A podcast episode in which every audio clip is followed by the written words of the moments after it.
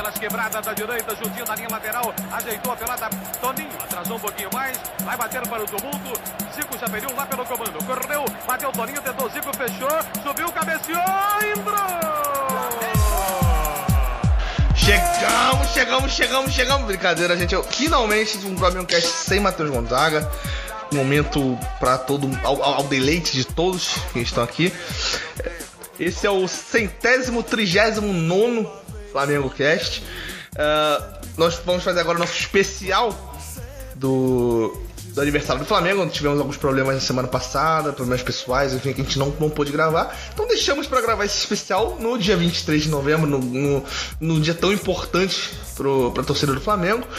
E nada melhor do que a gente poder falar aqui sobre o, o Campeonato Brasileiro, sobre o Libertadores, sobre o ano de 2019, marcado então pelo dia 23 e pelo dia 24 de novembro. Nessa semana então vai sair aqui o, o, o nosso especial de aniversário do, do clube. Eu sou Marcela Marques e aqui comigo estão uma turminha muito serelepe para se apresentar. Fala galera, eu sou Ana Beatriz Ayati e hoje não é dia de só levantar a plaquinha, mas é dia de levantar muita tacinha também, viu? Fala, ouvinte rubro-negros, Luiz Simeone aqui. E cara, pera aí, vou ter que refazer porque eu esqueci como é que eu falei. Eu sabia, Simeone, mas eu Pô, é, porque no, gravou a primeira vez saiu perfeitinho, agora. Eu menti a mim também, eu emendei. Pô, complicado, tem que errar uma vez pelo menos, mas vamos refazer aqui. Fala, ouvinte rubro-negros, Luiz Simeone aqui, e nesse programa, lembrar é vencer, vencer, vencer. Fala galera, saudações rubro-negras, quem fala aqui é Thiago Marques, e papo vapos, executamos caras. É, fala galera, aqui é o BG. Prazer estar com vocês. Lembrando que hoje é o mais importante da história do Flamengo, né? De três, só para esse ano que a gente vai cobrir agora, de 2019, mas também para 81 coincidência das Libertadores é, que a gente conquistou. Me arrebata de emoção no coração.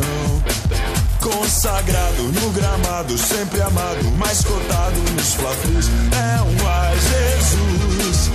Eu teria um desgosto profundo se faltasse um Flamengo no mundo. Ele vibra, ele é fibra, muita libra, já pesou. Flamengo até morrer, o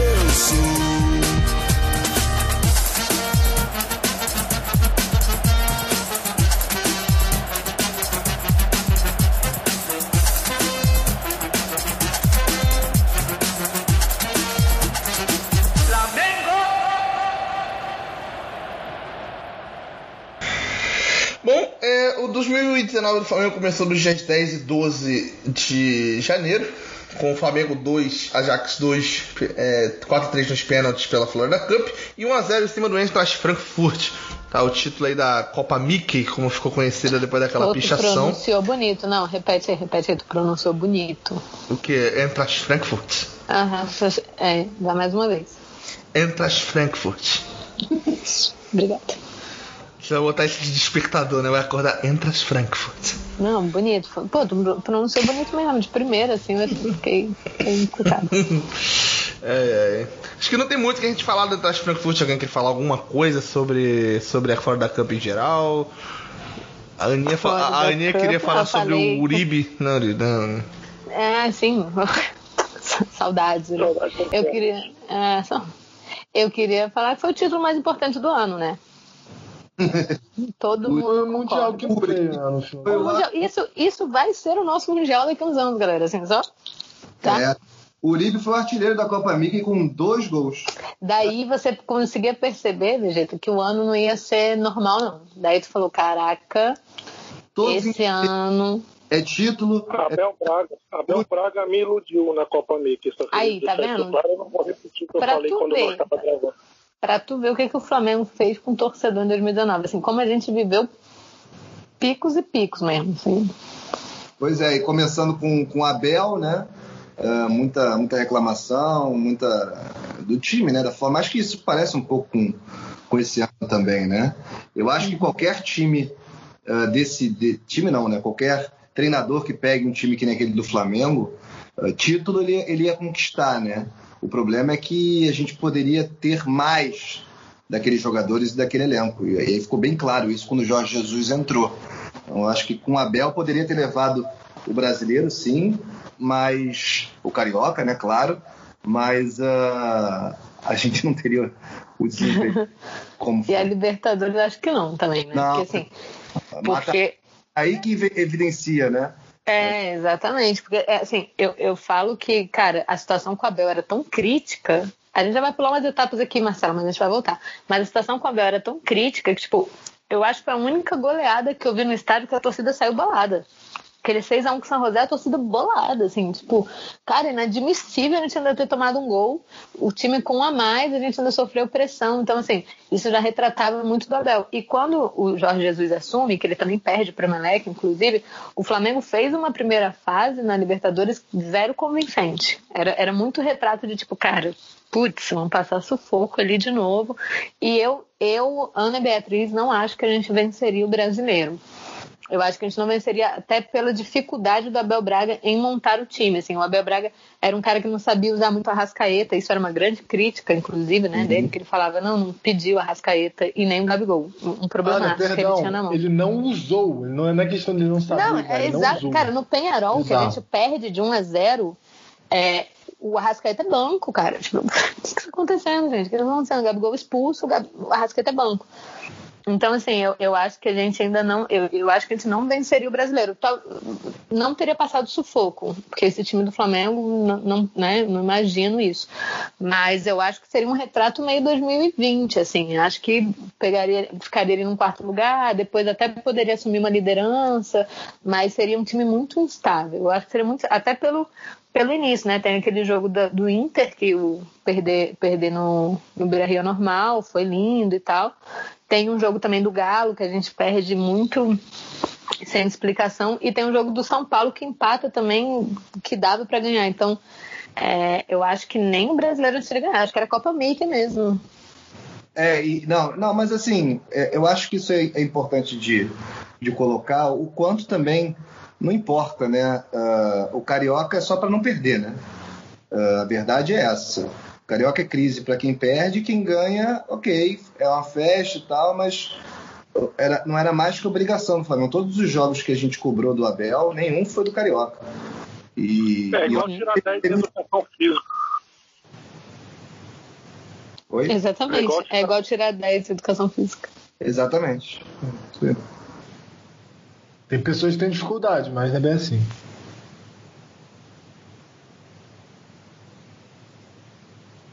É, mas é igual tirar 10 de uma matéria que você é, é bom, é isso, basicamente. É, exato. Sim.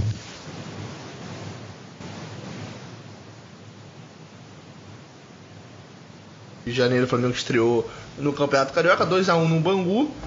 Teve um gol de pênalti do Diego Ribas e um gol do Rodolfo. Se não me engano, foi um gol lá do meio da rua que o, o Flamengo desempatou, foi 2x1. Um, o Flamengo a... tomou um sufoco nesse jogo, inclusive. É, o Flamengo, inclusive, saiu atrás do placar contra o Bangu.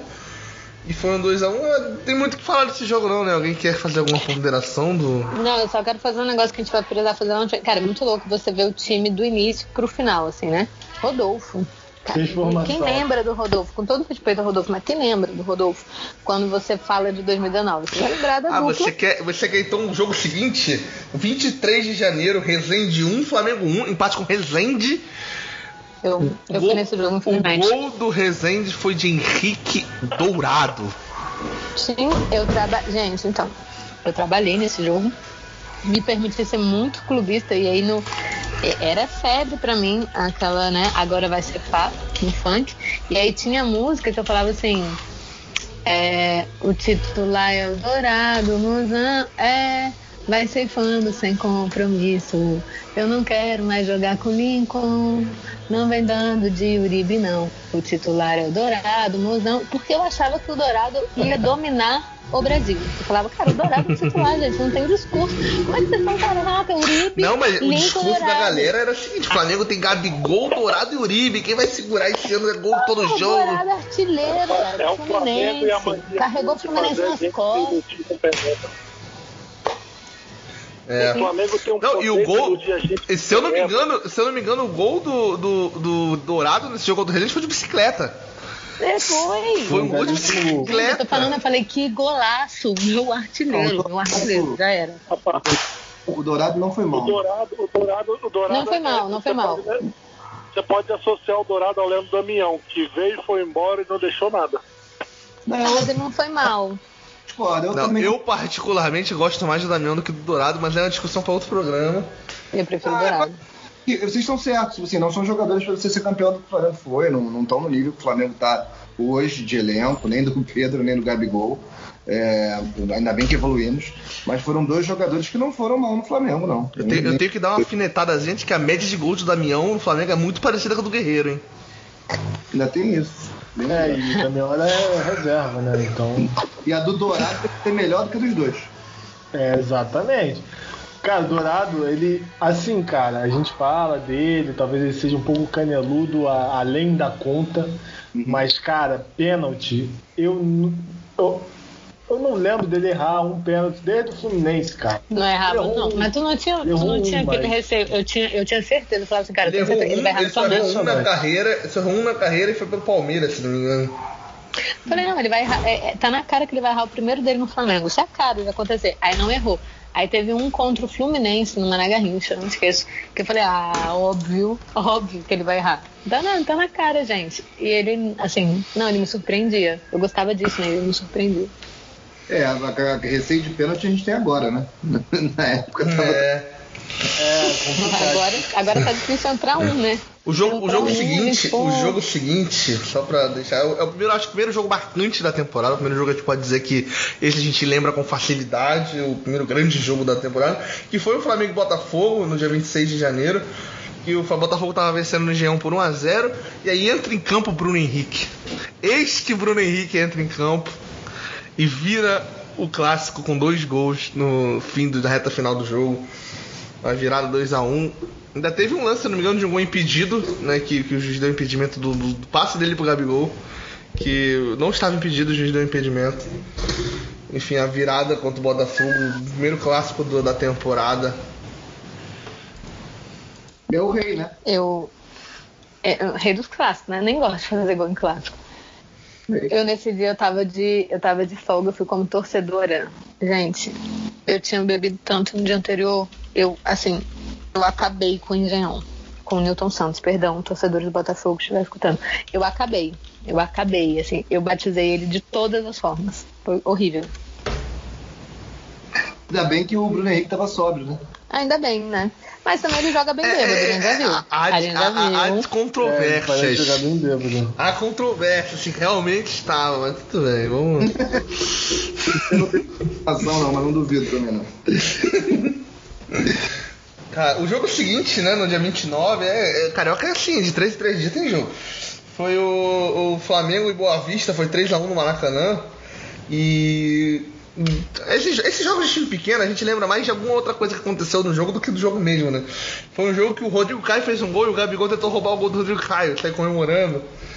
Foi lindo, o Gabigol não tinha feito gol ainda com a camisa do Flamengo, aí o Rodrigo Caio fez o gol e o Gabigol é, ficou dizendo que foi meu, foi meu. E o Flamengo É. ganhou por 3x1.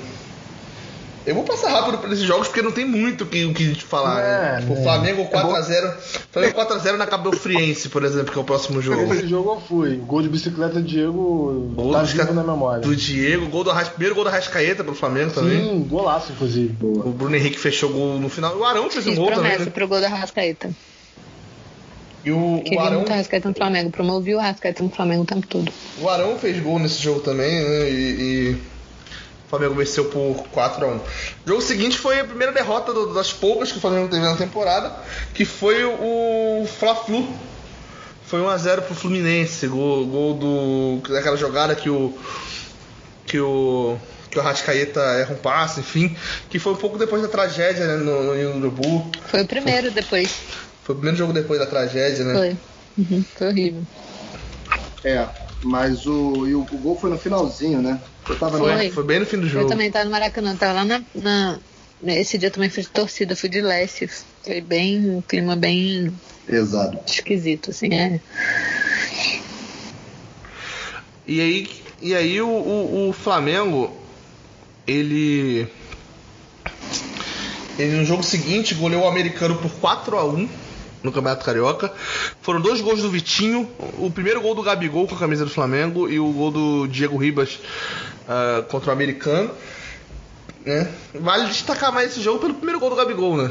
E pro Vitinho ter feito o gol no mesmo jogo. É, porque vale, Mas... vale lembrar que assim, ele demorou para fazer gol e existia, né, todo aquele movimento da mídia.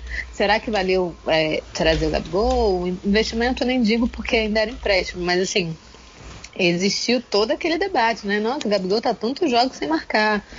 Será que vale? Será que Inclusive, o Gabigol é nome se eu não me engano, esse período sem fazer gols foi o maior jejum dele com a camisa do Flamengo. Não foi ou o desse ano foi maior? Não, eu acho que eu acho que esse ano foi maior. Ele passou por um jogo esse ano, eu acho. Ah. Vale consultar aí a galera que for melhor de memória. Minha memória todo mundo sabe como é que é. Mas eu acho que ele passou esse ano por um jogo. Mas ele, ele sempre foi, foi questionado por perder muitos gols também. Ele oferece muitas possibilidades de gol para os meias, por isso todo mundo gosta de jogar com ele. Mas ele perde muitos gols. Acontece que, além de perder muitos gols, ele faz muitos é gols. É porque é para calibrar, né? É, calibrar. quando treina é uma beleza. Então, assim, eu nem fico bolado mais quando ele perde um gol, por exemplo, porque eu sei que ele vai que ele vai fazer a próxima, ou quando ele faz um e perde outro, é incrível, que eu sei que é o normal dele. E, é meio proporcional, né? Quando ele perde muito, você fala, hum, ele vai fazer mais de um hoje. É, ele voltou felizmente agora ao, ao, normal dele, né? Por mais que o Pedro esteja indo bem, o Gabigol também está deixando os golzinhos dele. Uh, jogo seguinte, então, né? Uh, Portuguesa 1, Flamengo 3, no dia 28 de fevereiro. Foi dois gols do Gabigol. Né? No jogo seguinte já fez dois gols. E um gol do Bruno Henrique. Né? O Flamengo venceu por 3 a 1 Não tem muito o que falar desse jogo, né? A real é essa. E o jogo seguinte é o jogo que todo mundo finalmente estava esperando chegar. São José 0, Flamengo 1. Estreia da Taça Libertadores da América no dia 5 do 3. Marcela, vou te falar o que que o Diego Alves agarrou naquele jogo não está escrito na história. Sério mesmo, foi algo bizarro, assim. Os caras dominaram lá na casa deles, né? Foi o primeiro jogo do Flamengo Libertadores fora de casa, na altitude. E, cara, que. Eu acho que eles chutaram uns, uns 15 bolas no gol e o Diego Alves pegou quase todas, duas E detalhe que o Diego Alves Bizarro. nunca tinha jogado na altitude, né? Ele fala Exato. isso no, Sim, no documentário. Ele falou, cara, eu nunca joguei em altitude. Tipo, não sei como é que eu vou me sair. Aí, hum, descobrimos, né? Descobrimos aí. É outro que estava sob desconfiança também, de 2018 para 2019. Sim. E, mas isso no próprio Flamengo. Uh, lembro da estreia dele, que a gente tomou um gol do Corinthians, que foi um gol bem questionável, mas ele estava sem ritmo e tal. E já começaram a dar uma. aquela, né? É, aquela secada, né? Principalmente os antes. Ah, cornetadinha, né? Leve. É. Mas ele, ele nessa Libertadores foi Bom, não inteiro, né? Mas na Libertadores principalmente foi fundamental.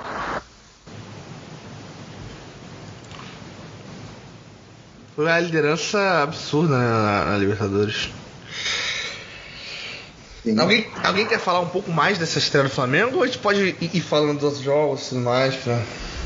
É, ah, muito falando de outros jogos. É, o que mais ficou evidente mesmo foi a. Enfim, é, obviamente a altitude, mas ali já gerava um pouco da desconfiança né, do, do time. Claro que tinha muito por trás do, é, dessa, desse resultado, né, digamos assim, essa dificuldade do Flamengo de vencer, a questão do, enfim, da altitude e tal. Mas ali o Flamengo já não estava jogando bem, jogou, sei lá, pelo menos cinco piores partidas pode botar lá essa daí, porque foi muito ruim essa partida do Flamengo. É porque o Flamengo já começa também na. É, assim, a fase de grupos é sempre um problema, né, para o Flamengo, para o flamenguista. E o Flamengo já começa em um momento em que o Abel já está ali muito questionado. Assim, o Abel, ele, ele não tanto quanto ele, ele chegou a ficar em algum momento, mas já existia ali uma coisa tipo, cara, com o Abel a gente não vai chegar muito longe, não, cara, com o Abel, porque existia já esse problema dele, como eu disse, na montagem do elenco. Então já, já já tinha muito questionamento, tipo, cara, não, ele não tá conseguindo aproveitar o Arrascaeta, ele não consegue montar um time com o Gabi, ele não conseguia montar, né, com o Bruno, o Gabigol e Arrascaeta. Então já existia é, é, esse clima ali meio, opa, tem alguma coisa que pode dar errado. E aí você estreia na Libertadores, numa fase que é complicada para o Flamengo, na altitude. O Flamengo perdeu muito gol também. Então, foi um jogo assim, não foi um jogo para trazer confiança, mas foi um jogo que a gente ganhou. Então, pô, tá, uma vitória ali tá, tá guardada. Mas gerava aquela desconfiança de, putz, a gente tá indo para mais um ano meio. A gente tem um timaço, mas na mão de alguém que não tá conseguindo trabalhar tão bem com esse timaço. É, eu, eu não tinha essa, esse pensamento assim de que o Flamengo era um timaço. Eu tinha o pensamento de que o Flamengo tinha um time bom, que dava para jogar melhor do que o que estava jogando, mas eu não botava fé no Flamengo de que ele ia ser campeão da Libertadores, que ele é brasileiro, sabe? Eu não achava que o Flamengo ia chegar. Eu achava que ele ia ah, não achava que... com outros anos. Mas se fosse chegar. Não, eu também achava que não ia ganhar tudo, mas eu achava que eu tava, eu, eu tava tipo assim, eu tava tipo assim, ah, se a gente for nos trancos e barrancos é possível, mas não botava fé. Não, porque é um time muito diferente do, do time que terminou o ano. Eu tô vendo a escalação aqui: Diego Alves, Pará, Léo Duarte, aí o Rodrigo Caio, Renê, aí já não foi ele. O Léo Duarte também não, Pará também não. O Ejar também não fechou. Aí o Arão fechou de primeiro homem. Diego titular também não. O Arrasca por acaso foi titular nesse jogo, mas vira e mexe não era utilizado. Então era um time bem, bem diferente. Agora o mérito do papel também tem que ser da, da, da birra dele com, com o Arrascaeta, infelizmente. Só assim que a gente pode colocar, né? Pelo potencial que o Arrasca tinha e mostrou depois. É, ele indicou o Bruno Henrique, né? Então isso aí foi, foi Esse um, foi o grande ponto. Foi um grande ponto é, positivo. E não queriam trazer o Bruno Henrique. Ele viu e, e foi um cara que realmente fez a, diferença. E sem querer ser indelicado, ô, ô Marcelo, e sem querer gravar também, mas não dá para passar jogo a jogo hoje tudo, não. Se for fazer jogo a jogo, eu só vou poder ficar pro Carioca comecinho. Jogo a jogo não dá. O... Perdão, sem querer ser indelicado, mas jogo a jogo não dá. Hum. É, são 76 jogos no ano, né? Maluco. Esse Maluco. já É, esse, dá uma passada de esse é o 1x0 11. ali, 1x0 cá e vamos, vamos agilizando. Eu acho que podia pegar só os emblemáticos de Brasileirão e Libertadores. É, ou faz isso ou faz jogo a jogo, a gente faz mais dias. Mas um hoje só, senão a gente vai acabar isso, pô. É, É, tá meio, tá meio foda. É, mesmo que eu tô achando que está passando até relativamente rápido nos jogos, mas tudo bem. Vamos. Não, é, mas. É, Vamos lá, dá, é. dá uma agilizada maior, pô. Até melhor. Então vamos fechar aqui então pra falar do Campeonato Carioca. É... Vou passar rapidinho. Eu, eu- eu vou fazer o seguinte, então. Eu vou falar os todos os placares do campeonato e a gente fala do cima do campeonato inteiro. Fica mais Boa. fácil. É, melhor, Tá, né? fechando então o Campeonato Carioca, pra gente terminar de falar do, do Carioca aqui. O jogo seguinte foi Vasco 1, Flamengo 1, que foi o jogo em que o, o Flamengo tava ganhando e o Max Lopes fez um gol de pênalti aos 95, que o Bruno Henrique foi expulso. Aí teve depois do- pelo Campeonato Carioca, Flamengo 0, Volta Redonda 0, Flamengo, é, Madureira 0, Flamengo 2, Flamengo 3, Fluminense 2. Aí teve Fluminense, aí já pela semifinal, Fluminense 1, Flamengo 2, que foi aquele que o Everton Ribeiro fez o gol de pênalti no final e tal, a vantagem do empate era do Fluminense. E aí a final da Taça Rio, que foi Vasco 1, Flamengo 1, que o gol do Arrascaeta no finzinho, que o Flamengo, a jogada do Bill, que o Flamengo venceu depois dos pênaltis por 3 a 1 Aí você tem pelo, pelo Campeonato Carioca ainda, Flamengo 1, Fluminense 1, que foi a, a semifinal. E você teve as duas finais, Flamengo 2, Vasco 0, que foi as duas finais. eh, os dois placares foram 2 a 0 na, na final. Né? Primeiro jogo, dois gols do Bruno Henrique. Segundo jogo foi um gol, se eu não me engano, do Vitinho. E quem fez o outro? Alguém sabe le- lembrar quem fez o outro gol da, da final do Carioca? Foi, deixa eu olhar aqui pra você. O William não. Foi o Ilharão que fez o gol da final do Carioca? Sim, ó. Aos 15 do primeiro tempo, o segundo gol do Vitinho. Mas retrata muito, né? A superioridade do Flamengo, né? A gente nem lembra como é que foi, como é que foi com o pé nas costas isso. Eu acho que os, os únicos jogos que o Fluminense deu, deu algum trabalho aí, nessa fase que o Flamengo deu uma encaixada maior, né? Mesmo assim não ganhou, né? Comemorando empate, comemorando ter feito gol no Flamengo, comemorando ter chegado perto naquele 3 a 2 mas não ganhava. Aquele 3x2, inclusive, se não me engano, teve outra expulsão do Bruno Henrique, não teve? É, teve sim, mas assim, é, é muito, pô, você terminar uma final contra um grande rival, um placar de 4 a 0 pô, é, é- é muito. É muito, muito, muito desnível, né? É.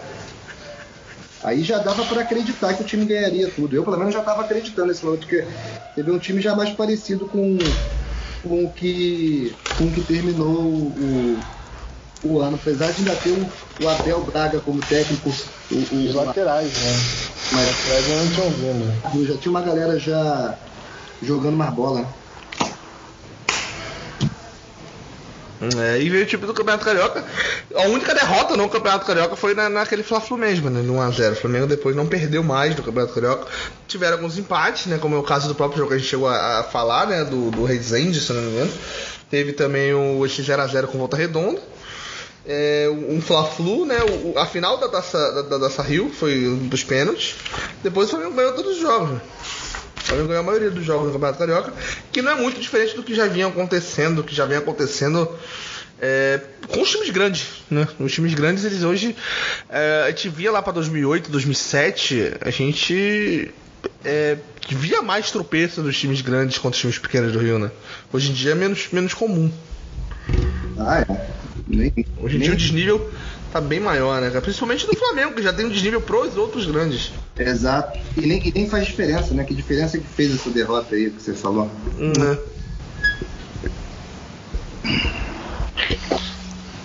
Próximo bloco, então? Vambora.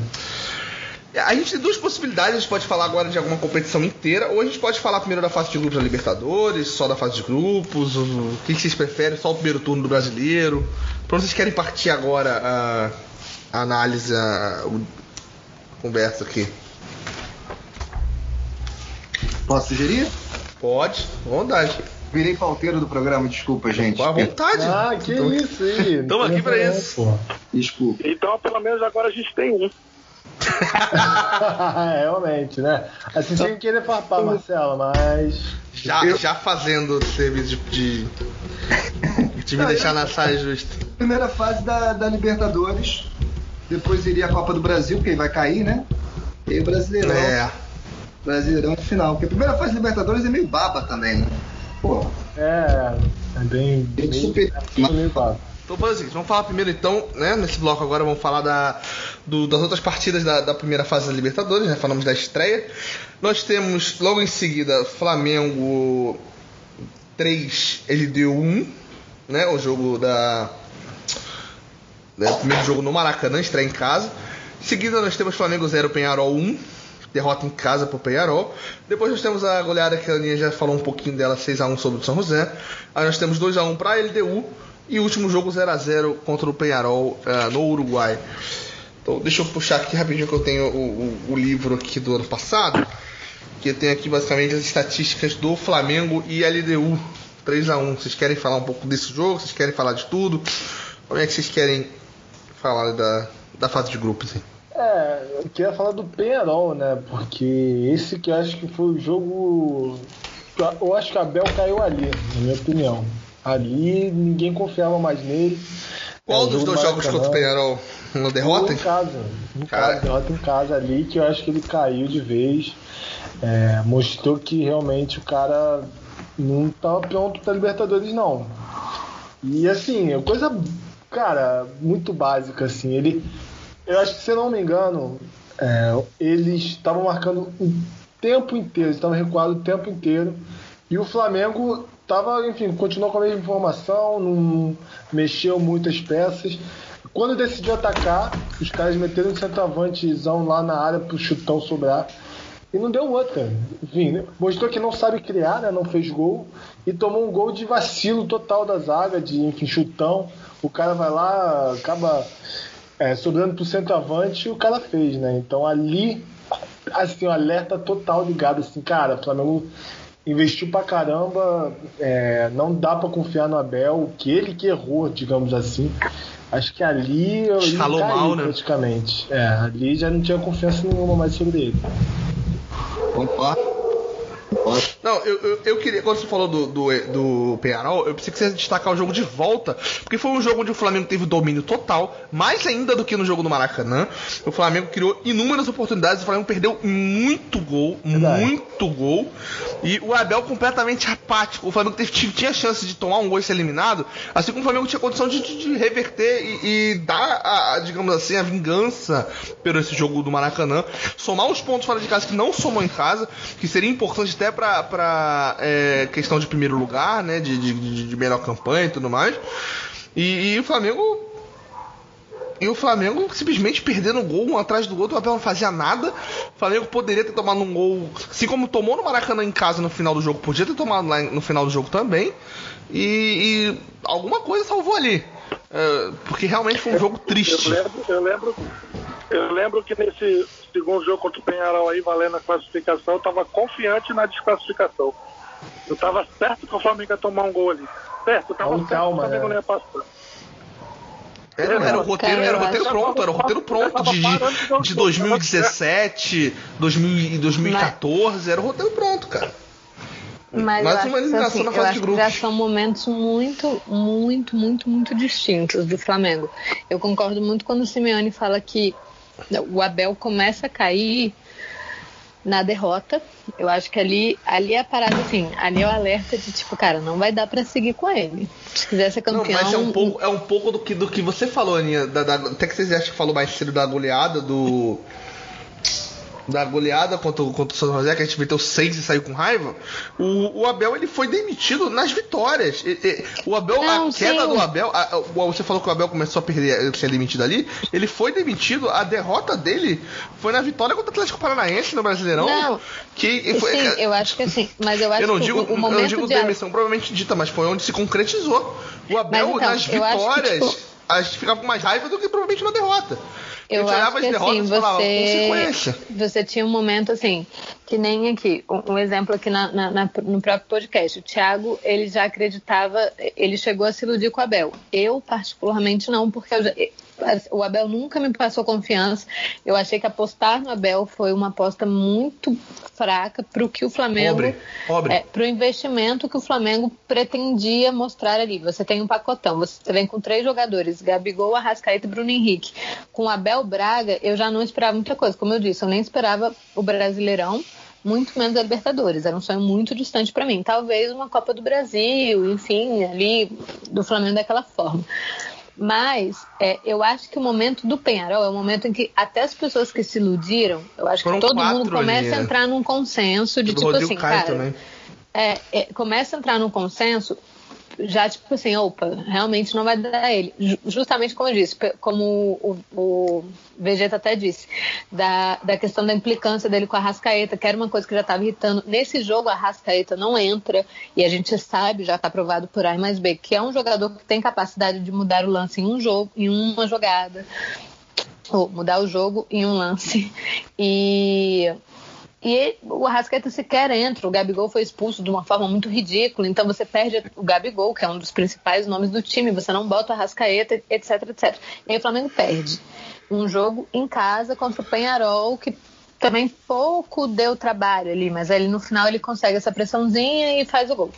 Então eu acho que é o momento que entra um consenso, começa a existir o consenso da torcida do Flamengo, pelo menos porque da mídia e do geral nunca existiu, mas da torcida do Flamengo de opa, com Abel Braga não vai dar para continuar, mas tá bom, vamos ver no que, que vai dar. E o Penharol da volta, que é o da classificação, eu acho que ali, quando, como você diz, quando o Flamengo perde um caminhão de gols, o, o não, o Abel Braga já tá apático, já era um momento que a torcida já entendia que, que o Abel não ia continuar. Era assim, vamos ver em que momento ele vai cair. Ele vai cair por alguma derrota? Tomara que não seja pela, desclassificação do Flamengo. Porque o Abel Braga, de fato, eu acho que o que mais irritou a torcida, o que mais fez o, o Abel ficar insustentável, além, como você disse, das vitórias que não convenciam, era a questão da apatia dele é, na- depois de uma derrota, era a questão das declarações dele, a questão do Inter, que eu falo. Pra mim, o pior daquela do Inter nem é tipo, ah, perder no Beira Rio normal. Foi ele falar assim, cara, foi lindo. Nossa, hoje foi um dia lindo, eu reencontrei amigos e tal, sendo que o Flamengo tinha acabado de perder.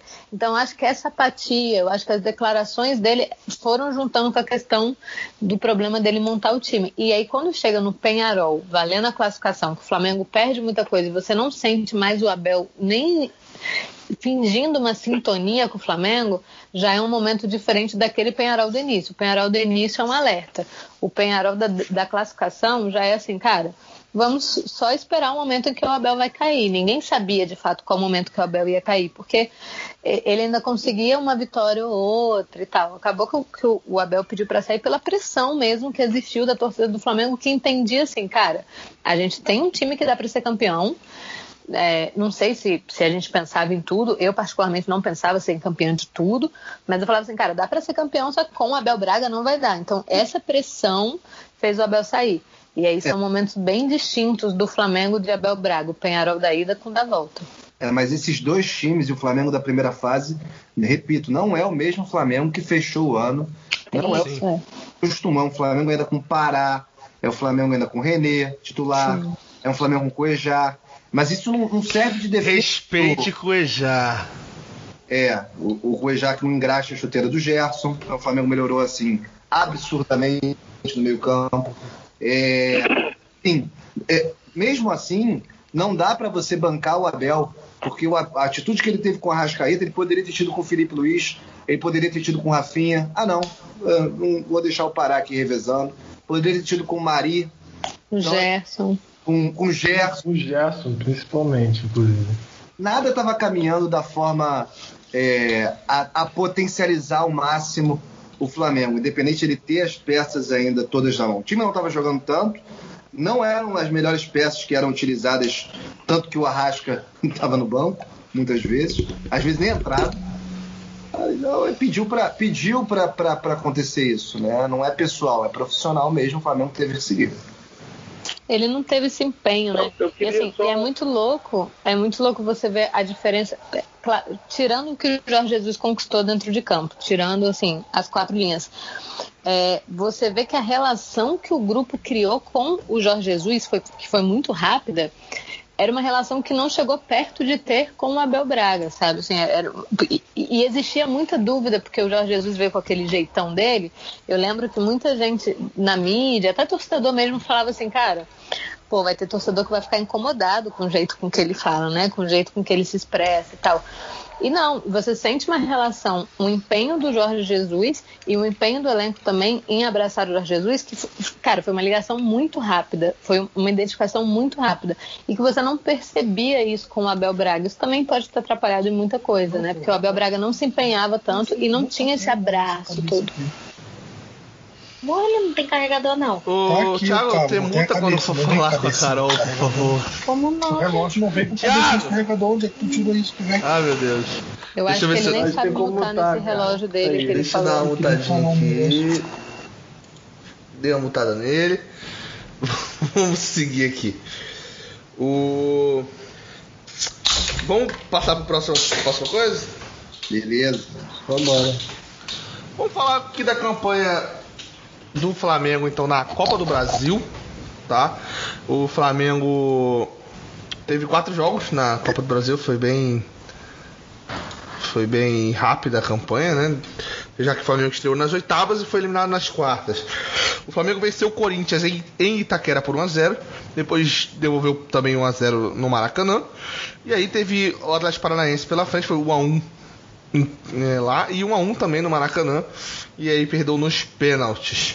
Alguém tem alguma coisa a frisar em relação à, à campanha na Copa do Brasil? Ah, eu tenho. O, o, Jorge Jesus já começou numa cilada, né?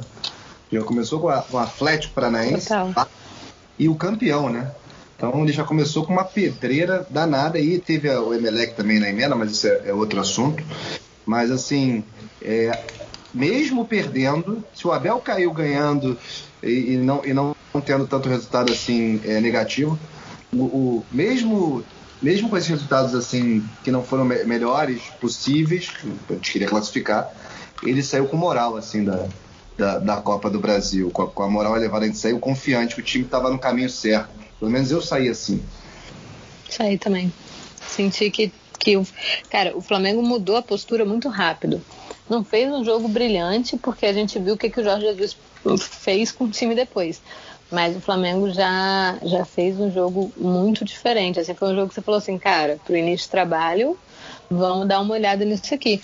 Eu acho que o que eu mais destaco disso daí nem é esse jogo, assim, eu acho que é é a disputa de pênalti que a gente teve uma semana depois com o Emelec, né? Então, você é. sai de uma eliminação pela disputa de pênalti e você consegue trabalhar o psicológico para classificar numa competição muito maior, de muito mais peso e muito mais tempo que o Flamengo sofria, também numa disputa de pênalti. Então, isso, isso para mim é muito emblemático. Eu acho que no jogo do Emelec, na disputa de pênalti, quando você sente assim, cara, a gente está vivendo uma coisa diferente aqui. Não sei se vai chegar a ser campeão, mas que está diferente, está diferente. Eu só tenho uma ponderação a fazer, que foi uma história que aconteceu comigo, que foi o seguinte: em 2018, eu teve o, a, o confronto entre Flamengo e Corinthians na Copa do Brasil, assim como no ano seguinte, em 2019. O Flamengo enfrentou o Corinthians, o primeiro jogo foi no Maracanã, o jogo foi de 0 a 0 E nesse dia eu não, mal consegui ver o jogo, eu tava com um amigo meu, a gente ia pra um, pra um bar ver o jogo, né, saindo da faculdade, e a gente foi assaltado, roubaram meu celular, roubaram o celular dele, enfim, a gente acabou não conseguindo ver o jogo direito. A gente viu o segundo tempo, mas pedaços, mas a gente não tava nem com cabeça e tal. Foi um negócio bem, bem horrível. Enfim, é, passou uns dias e tal, e aí eu, eu, o pessoal da faculdade, que na época eu morava em São Paulo, eu tava postando com os amigos da faculdade que o Flamengo ia passar do Corinthians e tal, aquela zoeira toda com o pessoal. E eu falei a seguinte coisa pro meu amigo na época, em 2018. Eu falei, o Flamengo vai se classificar em Itaquera contra o Corinthians com um gol do Arão. Vai ser 1x0 gol do Arão. Eu falei desse jeito. O Flamengo foi eliminado pro Corinthians, foi aquele 2x1, gol do Pedrinho. No ano seguinte, o Flamengo pega o Corinthians de novo, na Copa do Brasil, joga em Itaquera e ganha de 1x0 o gol do Arão. Foi. E o segundo jogo a gente passa com o gol do Rodrigo Caio também. É. Não, mas impressionante como no ano seguinte o Flamengo pegou o Corinthians de novo na mesma competição e foi 1x0 gol do Arão, conforme eu tinha dito no ano anterior, cara. É, é, é, foi muito engraçado, cara. Porque eu mandei a mensagem pro meu amigo depois do jogo falando assim: eu avisei que ia ser 1x0 gol do Arão na Copa do Brasil, só não disse que era no ano passado. mas, cara, foi uma coincidência absurda, cara. Foi a única coisa que eu tiro desse, dessa competição, tipo, foi a coincidência desse jogo específico, cara. É, e mesmo, e mesmo o Flamengo passando, e foi importante pra caramba pra gente, porque tava, o Corinthians estava querendo uma pedra no nosso sapato mesmo, assim como está o São Paulo agora, e é bom te reverter isso logo. É, apesar de, de, dessa derrota seguinte pro, pro, pro Atlético, a gente, até com o Corinthians, já estava com uma moral melhor, tendo o, o Fera como técnico. O time já estava melhor do que estava com, com o Abel. Não sei se tinha criado algum outro reforço e tal, mas no segundo jogo eu lembro que era o Fera já. Uh, o técnico. Não, o primeiro jogo não foi, porque eu sei que com o, o Flamengo e o Atlético Paranaense, que foi é, 11 dias depois, que foi 3 a 2 já, já era o, ainda era o Abel. Uhum. Então não, não é, o primeiro jogo não era o, o Fera. É, mas o segundo era. Não, mas segundo, da volta era, isso, da volta era. É. Eu só não lembro se o Flamengo 2, Fortaleza 0, que foi entre os dois jogos, tanto do Atlético Paranaense quanto o do Corinthians, Acho se era o Fera, se era o Fera ou se era o Abel ainda. Mas... Eu lembro que com o Fera a gente emendou, acho que foram duas vitórias, três. Duas assim, vitórias, isso é 100%. Né? Foi, ele saiu 100%. É, ele, assim. Não, ele treinou com 4, não, ele não, não, não foi 100% não, porque ele empatou 0x0 com o Fluminense pelo Campeonato Brasileiro. É, mas... é, então, o Fera treinou o, o Flamengo, o, o, CSA 0, Flamengo 2. Ah, o jogo anterior, que foi Fluminense 0, Flamengo 0. Flamengo 1, Corinthians 0 da Copa do Brasil. E aí tem o Flamengo 2, Fortaleza 0, que eu não sei quem foi o técnico, se foi o Abel ainda ou se já foi o Fera. Tá, mas de qualquer forma, foi 3 ou 4 jogos do Fera no comando do time.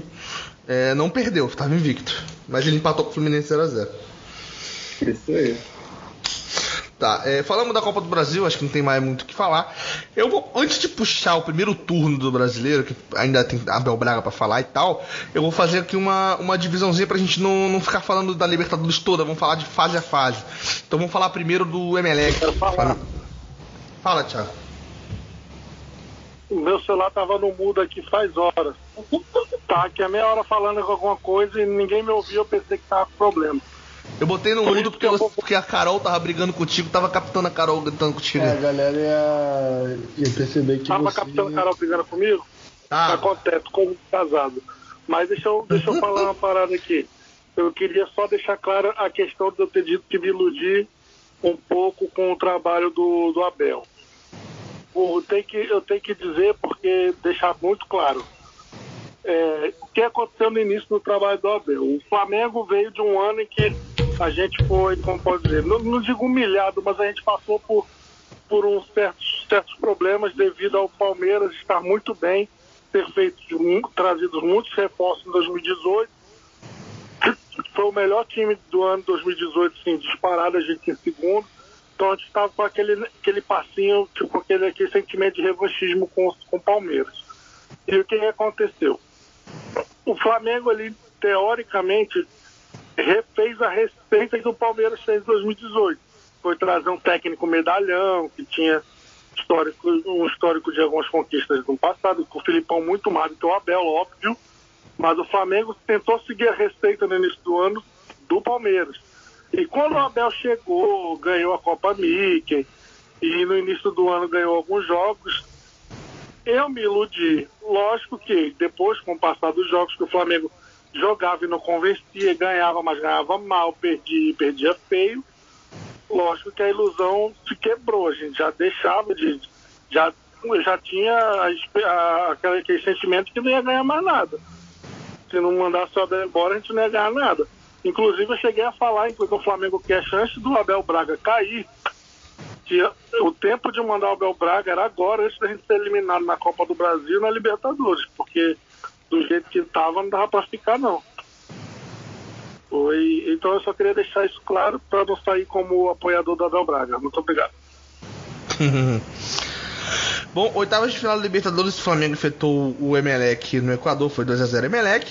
E no jogo de volta, 2x0 Flamengo, a partida foi para os pênaltis e o Flamengo eliminou o Emelec por 4x2. Uh, ah, vamos falar um pouco das oitavas de final.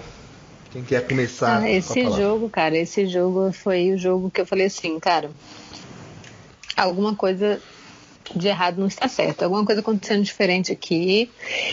E Assim, porque você tem um 2x0, um 2x0 que o Flamengo foi completamente dominado, né, lá. Assim, um jogo para você, pô, perder esperança de novo. Você falar assim, caraca, hum, complicado, complicado. Foi 2x0 no lucro. O ficou, terminou no lucro aquele jogo ali, tipo, uma, uma escalação errada, o Rafinha ali meio errado, enfim. E aí você tem, te levanta várias questões, né? Até porque você também não conhecia tão bem assim do Jorge Jesus, existe aquela questão que você pensa de adaptação, a forma de jogar e tal. Apesar dele já ter feito uns jogos que, que nem a gente falou ali da Copa do Brasil, que você percebi uma melhora, mas o negócio era Libertadores. Quando, quando começou a... ah. Vi tweet de pessoas famosas na FlaTT, que eu não quero citar nomes, que usaram a seguinte. A, vou abrir aspas. Como você escala a Rafinha de, de meia português retardado. Eu li isso. Eu exato, li isso. Exato. Ele escalou mal pra cacete mesmo. Muito Não, mas não, não, não, não discordo disso. Eu, eu, eu, eu, quero frisar o português retardado. Ah, quero... sim, entendi. Mas aí é quero... o ódio no coração ali momentâneo. Vamos ser honestos. Cara, mas assim. Tá ali na hora.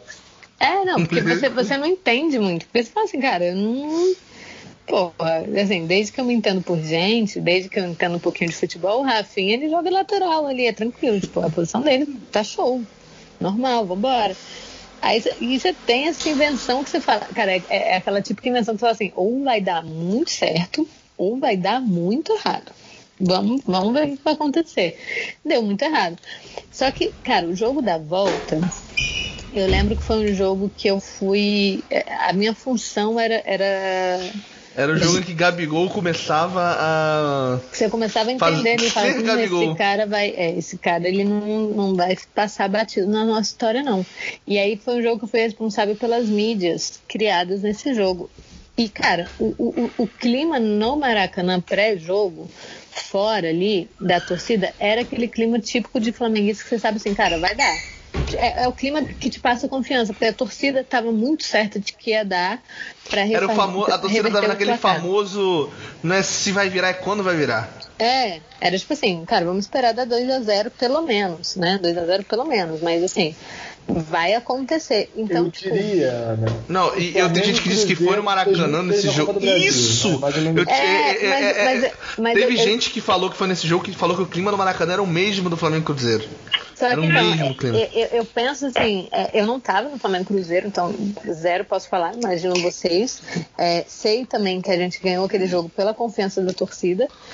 Mas, cara, você tem um peso de um jogo mata-mata de Libertadores que o Flamengo não tem um histórico tão bom assim, né? Então, tipo, e aí quando você sente a confiança depois de um jogo de ida muito ruim, num técnico novo, numa Libertadores mata-mata, tu entende que você está diante de um trabalho muito diferente, porque a torcida do Flamengo já tinha entendido isso antes do jogo, antes da bola rolar. A torcida do Flamengo já tinha entendido que a gente ia passar, apesar do jogo muito ruim na ida, e, e de ser um campeonato que o Flamengo não tem um histórico tão bom assim. Então, tipo, e aí acontece do Flamengo conseguir esse placar muito rápido. E aí eu tava no Maracanã, acontece do Flamengo conseguir esse placar muito rápido, você pensa até que vai ser um baile. Você fala, cara, o que, que eu tô vendo? O Flamengo vai, o Flamengo vai amassar isso aqui.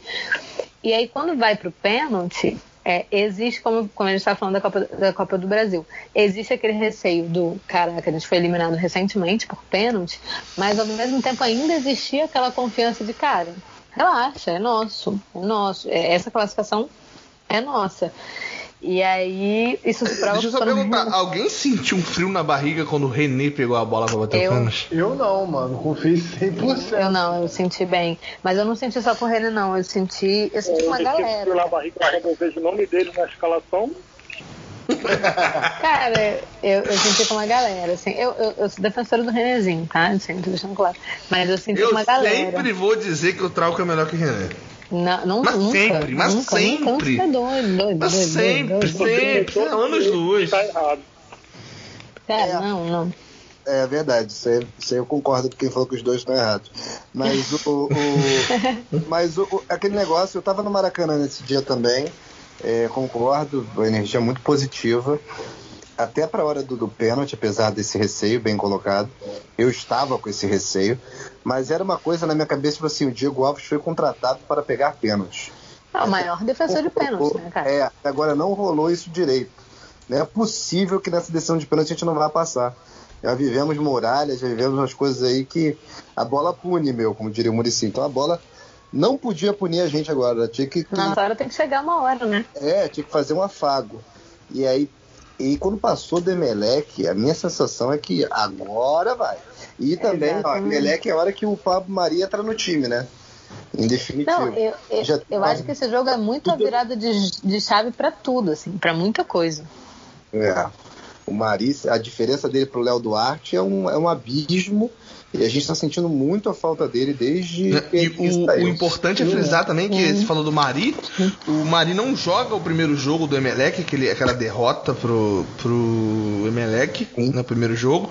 E se eu não me engano, o 3x0 do, do, do Bahia, que a gente vai falar ainda da, da próxima parte, o Rodrigo Caio não joga. Então, o Pablo Mari e o Rodrigo Caio jogando juntos, eles só perderam aquele 4x0 pro Santos na última rodada e pro Liverpool. Cara, Então- mas isso é uma coisa que eu eu bati tão, eu bato ainda, na verdade, na tecla nesse ano, que foi o que eu falei, quando, quando era o Dome ainda, eu falava assim, cara, a gente só perdeu peça no setor defensivo. Marcela começou comigo, a- uma vida ela cansou de ouvir isso. Eu Falei, cara, a gente só perdeu peça no setor defensivo. A gente perdeu Rafinha, Pablo Mari. Né? Oficialmente a gente só perdeu E essas peças Caio no Jorge Jesus. 15 E anos o também. Rodrigo Caio, 15 anos. Então, assim, a zaga que o flamenguista hoje idealiza como ah, é ela, é Rodrigo Caio e Natan, que nunca jogaram juntos. A gente não tem ideia se vai dar certo, se vai dar liga, se não vai. Mas que, tipo assim, é, o Rafinha, a gente ainda conseguiu botar o Isla ali, que quando tá em dia muito bom, ele consegue suprir. Claro que ele tem umas falhas, ele frente, tem os momentos meio frente, ruins ele e tal. supre na frente. Exatamente. Atrás não, não supre Só que, tanto. o, só que o Mari, é, a gente sentiu tanto a saída dele que a gente contrata dois zagueiros, ao invés de, tipo assim, a gente fazer um estudo, sei lá, e contratar um que fala, cara, esse aqui vai bater. Não, a gente contratou dois zagueiros que fizeram uma temporada muito boa, né, em 2019 também. Só que, cara, a gente não consegue encaixar porque a gente sente muito a ausência do Mari. Então, e- o, e o Flamengo do, do Jorge Jesus, quando não tinha uma peça na nossa zaga, a gente já sentia muito. Tanto o Rodrigo Caio quanto a ausência do, do. Pablo Mari. E esse ano, a gente tem a ausência dos dois. Então, assim, a- junta com o calendário, né, que é um calendário desumano, a gente Atípico. fez jogos em 48 horas, atípico. Então, a gente tem que lidar com a ausência de dois caras de alto nível, que no ano passado, quando a gente perdia um, seja por alguns minutos, a gente já sentia a ausência. E aí, esse ano é muito difícil você conseguir suprir a ausência de dois caras, assim. É muito difícil. Por isso que o Flamengo sofre tanto na defesa. E que é um problema pro Domi, foi, foi um problema pro Domi, na verdade, e é um problema pro, pro Rogério Senna. E depois da, da, depois da, da, da Aninha falar isso, eu só queria mandar um abraço, um beijo para todos os jornalistas esportivos que criticaram trazer um zagueiro da segunda divisão da Espanha. Bem lembrado. É, mas- Então, dito isso, eu posso defender a classe? Cara, é, é meio foda isso mesmo, né? Imagina se dá errado, sabe? Traz um jogador de, Os de companheiros. divisão. Não, mas é, mas eles erraram nessa. Acontece, cara. O problema é Mas- querer mas, coisas, é É, querer não, pagar. eu, não- eu, Eu eu não falo mal de jornalista esportivo, não, porque eu também sou. A parada é o seguinte: Mas você já parou tá pra pensar que tudo que o Flamengo faz de diferente, tudo que o tenta fazer, é, é, palavras bonitas, acabou de cair. Linda, exatamente. É, depois ele retoma quando ele voltar o que ele tava falando. É, é muito bom, prever, Thiago. Ele fala, pra ele fala e prever, cai. cara. Ele fala e cai, é lindo. Ah, É, vamos, Não dá pra prever, não. Esse naipe não deu É. certo, só isso que eu tava colocando. Graças a Deus o Mari deu. é. Assim, E deu a muito, maioria esmagadora de contratação bizarra, assim, aleatória, não funciona. É, a maioria não O funciona. Flamengo Vou- era uma. Cara, o Flamengo era uma prova viva disso. O Flamengo era o rei de contratação aleatória que você fala assim. E que você se iludia. Você falava, pô, pra dar Minhoca. certo. É, Ah, é, Mas eu já enfim, falei, vamos- gente, mil vezes. Quando a gente contratou o Mugni, eu falei, temos elenco. Temos elenco. Vamos- vamos- aleatório. A gente começa a falar dessa galera assim, a gente vai, vai entrar em vários nomes. Então vamos pra. É, vamos voltar Primeiro turno. do- Ano bom, gente, ano bom. É, é, primeiro turno do Campeonato Brasileiro, tá? Os seguintes jogos na seguinte ordem, tá? Que foram disputados. Ah, Flamengo 3, Cruzeiro 1. Internacional 2, Flamengo 1. São Paulo 1, Flamengo 1. Flamengo 2, Chapecoense 1. Ah, Atlético Mineiro 2, Flamengo 1. Flamengo 3, Atlético Paranaense 2. Flamengo 2, Fortaleza 0. Ah, Fluminense 0, Flamengo 0. CSA 0, Flamengo 2. Aí teve a pausa pra Copa do. Copa América, né? Isso. Copa América. É. Aí América. teve Flamengo 6, Goiás 1. Corinthians 1, Flamengo 1. Flamengo 3, Botafogo 2. Bahia 3, Flamengo 0. Flamengo 3x1 no Grêmio. Vasco 1, Flamengo 4. Flamengo 2, Internacional. Não, Flamengo 2 Internacional 0, Copa é, Libertadores. É, Ceará 0, Flamengo 3. Ah, Flamengo 3, Palmeiras 0. Havaí 0, Flamengo 3. E fecha o turno com Flamengo 3. Flamengo 1, Santos 0. Vamos falar aqui um pouquinho do primeiro Antes turno mais do nada, eu quero deixar claro uma coisa. Trabalhei na Copa América, trabalhei diretamente com a CBF e com a Comembol. Coincidência o Flamengo ter sido campeão dos dois? Não sei. Aí fica com vocês. Mas mundo eu, trabalha na FIFA, né? eu negociei. Eu negociei. Eu Faltou cheguei lá, trabalhar na falei... FIFA, exatamente. Faltou, faltou. Aí, eu, aí era um patamar acima, pô, fui Pô, devagarzinho. mas e- devagarzinho. mano, não- é coincidência sim, Aninha, porque tu passou férias em, em janeiro, tu passou férias na, na- em Orlando? Não passou em Orlando, pô. Mas eu vou te falar, mas eu- onde é que, onde é que eu Passou passei férias na? Flórida? Onde é que eu passei meu fevereiro? Peru. Passei meu fevereiro no Peru, trabalhei com o CBF, trabalhei com o Comebol. Ah, Gente, tá aí. É Mas, coincidência, e a. Copa Mickey, que é o mais importante? O que, que tu fez pra colaborar com a Copa Mickey?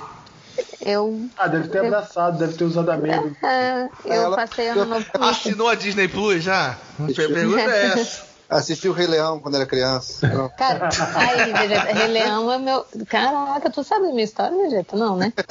Vou te contar uma história com o Rei Leão depois. Mas é isso. Mas então. Bom, o primeiro turno brasileiro. Não sei, não sei. Se eu, se eu tô pagando até hoje a nossa Libertadores brasileiro, não sei, não sei. Vou deixar aí no ar. Mas tá aí. É, o primeiro turno do Campeonato Brasileiro foi o, o turno onde houve resultados do, do Abel, né? É, a gente fala bastante das derrotas que o Flamengo teve ano passado, que foram poucas, né? A gente tem que citar o Internacional 2x1, que já foi falado pela Ana aí, do, do- da declaração do Abel. Teve o Atlético Mineiro 2x1. Então, derrota, é, derrotas que marcam porque. Porque fica registrado aí a- a- a os números ruins que o Abel trouxe na temporada, né? Porque a gente fala pra caramba que o Jorge Jesus só perdeu quatro jogos e aí o Abel prejudica o time, digamos assim, trazendo esses resultados com atuações péssimas, né, cara? Principalmente o Atlético Mas, na Mineiro. verdade, também o, o Jesus foi campeão sem a pontuação da Abel, Vou né? fazer uma pergunta. A derrota, a derrota pro Galo que tem aí, foi, foi, na- foi no Rio ou foi em Minas? Foi em Minas, Minas. foi. O Cara, Flamengo tava ganhando é- dois a, É. O Flamengo tava com um jogador a, a mais, o Galo tinha um jogador expulso. E o Flamengo tava com um jogo empatado, o segundo tempo inteiro com um jogador a mais, ele tomou um gol e perdeu um jogador a mais. E esse jogo o Flamengo jogou muito mal e o Jorge Jesus estava vendo o jogo porque ele ia negociar com o Atlético Mineiro. Ele estava lá, se não me engano. Ele estava lá porque ele ia Tava. fechar com o Atlético Mineiro. O Flamengo jogou muito mal. Tava, eu lembro. Eu lembro desse jogo, Pois ele é. tava lá e ele tava, ia negociar com o Atlético Mineiro e ele já tinha sido sondado antes no Vasco. Foi, Uhum. foi uma coisa assim. E aí, mas aí nesse jogo ele tava lá, que aí eu lembro que quando começou ah, o boato dele no Flamengo, eu falei, ele não vai aceitar, gente. Pelo amor de Deus, olha o jogo que ele assistiu. O Flamengo e Atlético Mineiro, o Flamengo jogou aquela coisa horrorosa. É, né? Percebe-se que eu não entendo muita coisa de futebol, então. Mas aí ele tava lá nesse jogo. É, e foi onde o Flamengo assumiu a liderança, né? Foi no- no- na reta final do, do primeiro turno, foi no jogo contra o Ceará, 3 a 0 no Ceará. né? E depois, é, que foi aquele gol de bicicleta da Rascaeta, né? O gol, o gol do Mari, o gol do Mari, que foi o gol do 1x0. E jogo seguinte também o Flamengo e Palmeiras, que foi o, o no Maracanã, aquele 3 a 0 que na minha opinião, os dois jogos contra o Palmeiras ano passado, na minha opinião, foi tanto o jogo no Rio quanto o jogo na- no Allianz, foram os dois melhores jogos do Flamengo pra mim ano passado. É, Na cara, minha- no ano, no concordo. ano Concordo. que o Acho Flamengo que é jogou contra o Palmeiras. Se eu não me engano, esse jogo contra o Palmeiras foi o primeiro jogo que o Flamengo jogou com, com o time considerado o time. Titular, né? É. Sim, verdade. Deixa, eu- deixa eu só confirmar, mas eu acho que foi o primeiro jogo que o Flamengo jogou com o time considerado titular. Tá, enquanto a minha pesquisa, eu acho que. A, a, a minha não, perdão, Marcela, pesquisa, eu acho que é, um jogo que me chama a atenção também foi o 6x1, que foi a estreia do Rafinha no Maracanã, em pleno Maracanã, completamente abarrotado o Maracanã nesse É, dia. esse jogo contra o Palmeiras 3x0 foi a primeira partida em que o Flamengo jogou com a escalação que a gente conhece: Exato. Diego Alves, Rafinha, Rodrigo Caio, Mari, Felipe Luiz, Vilharão Gerson, Everton Ribeiro, Arrascaeta, Bruno Henrique e Gabriel.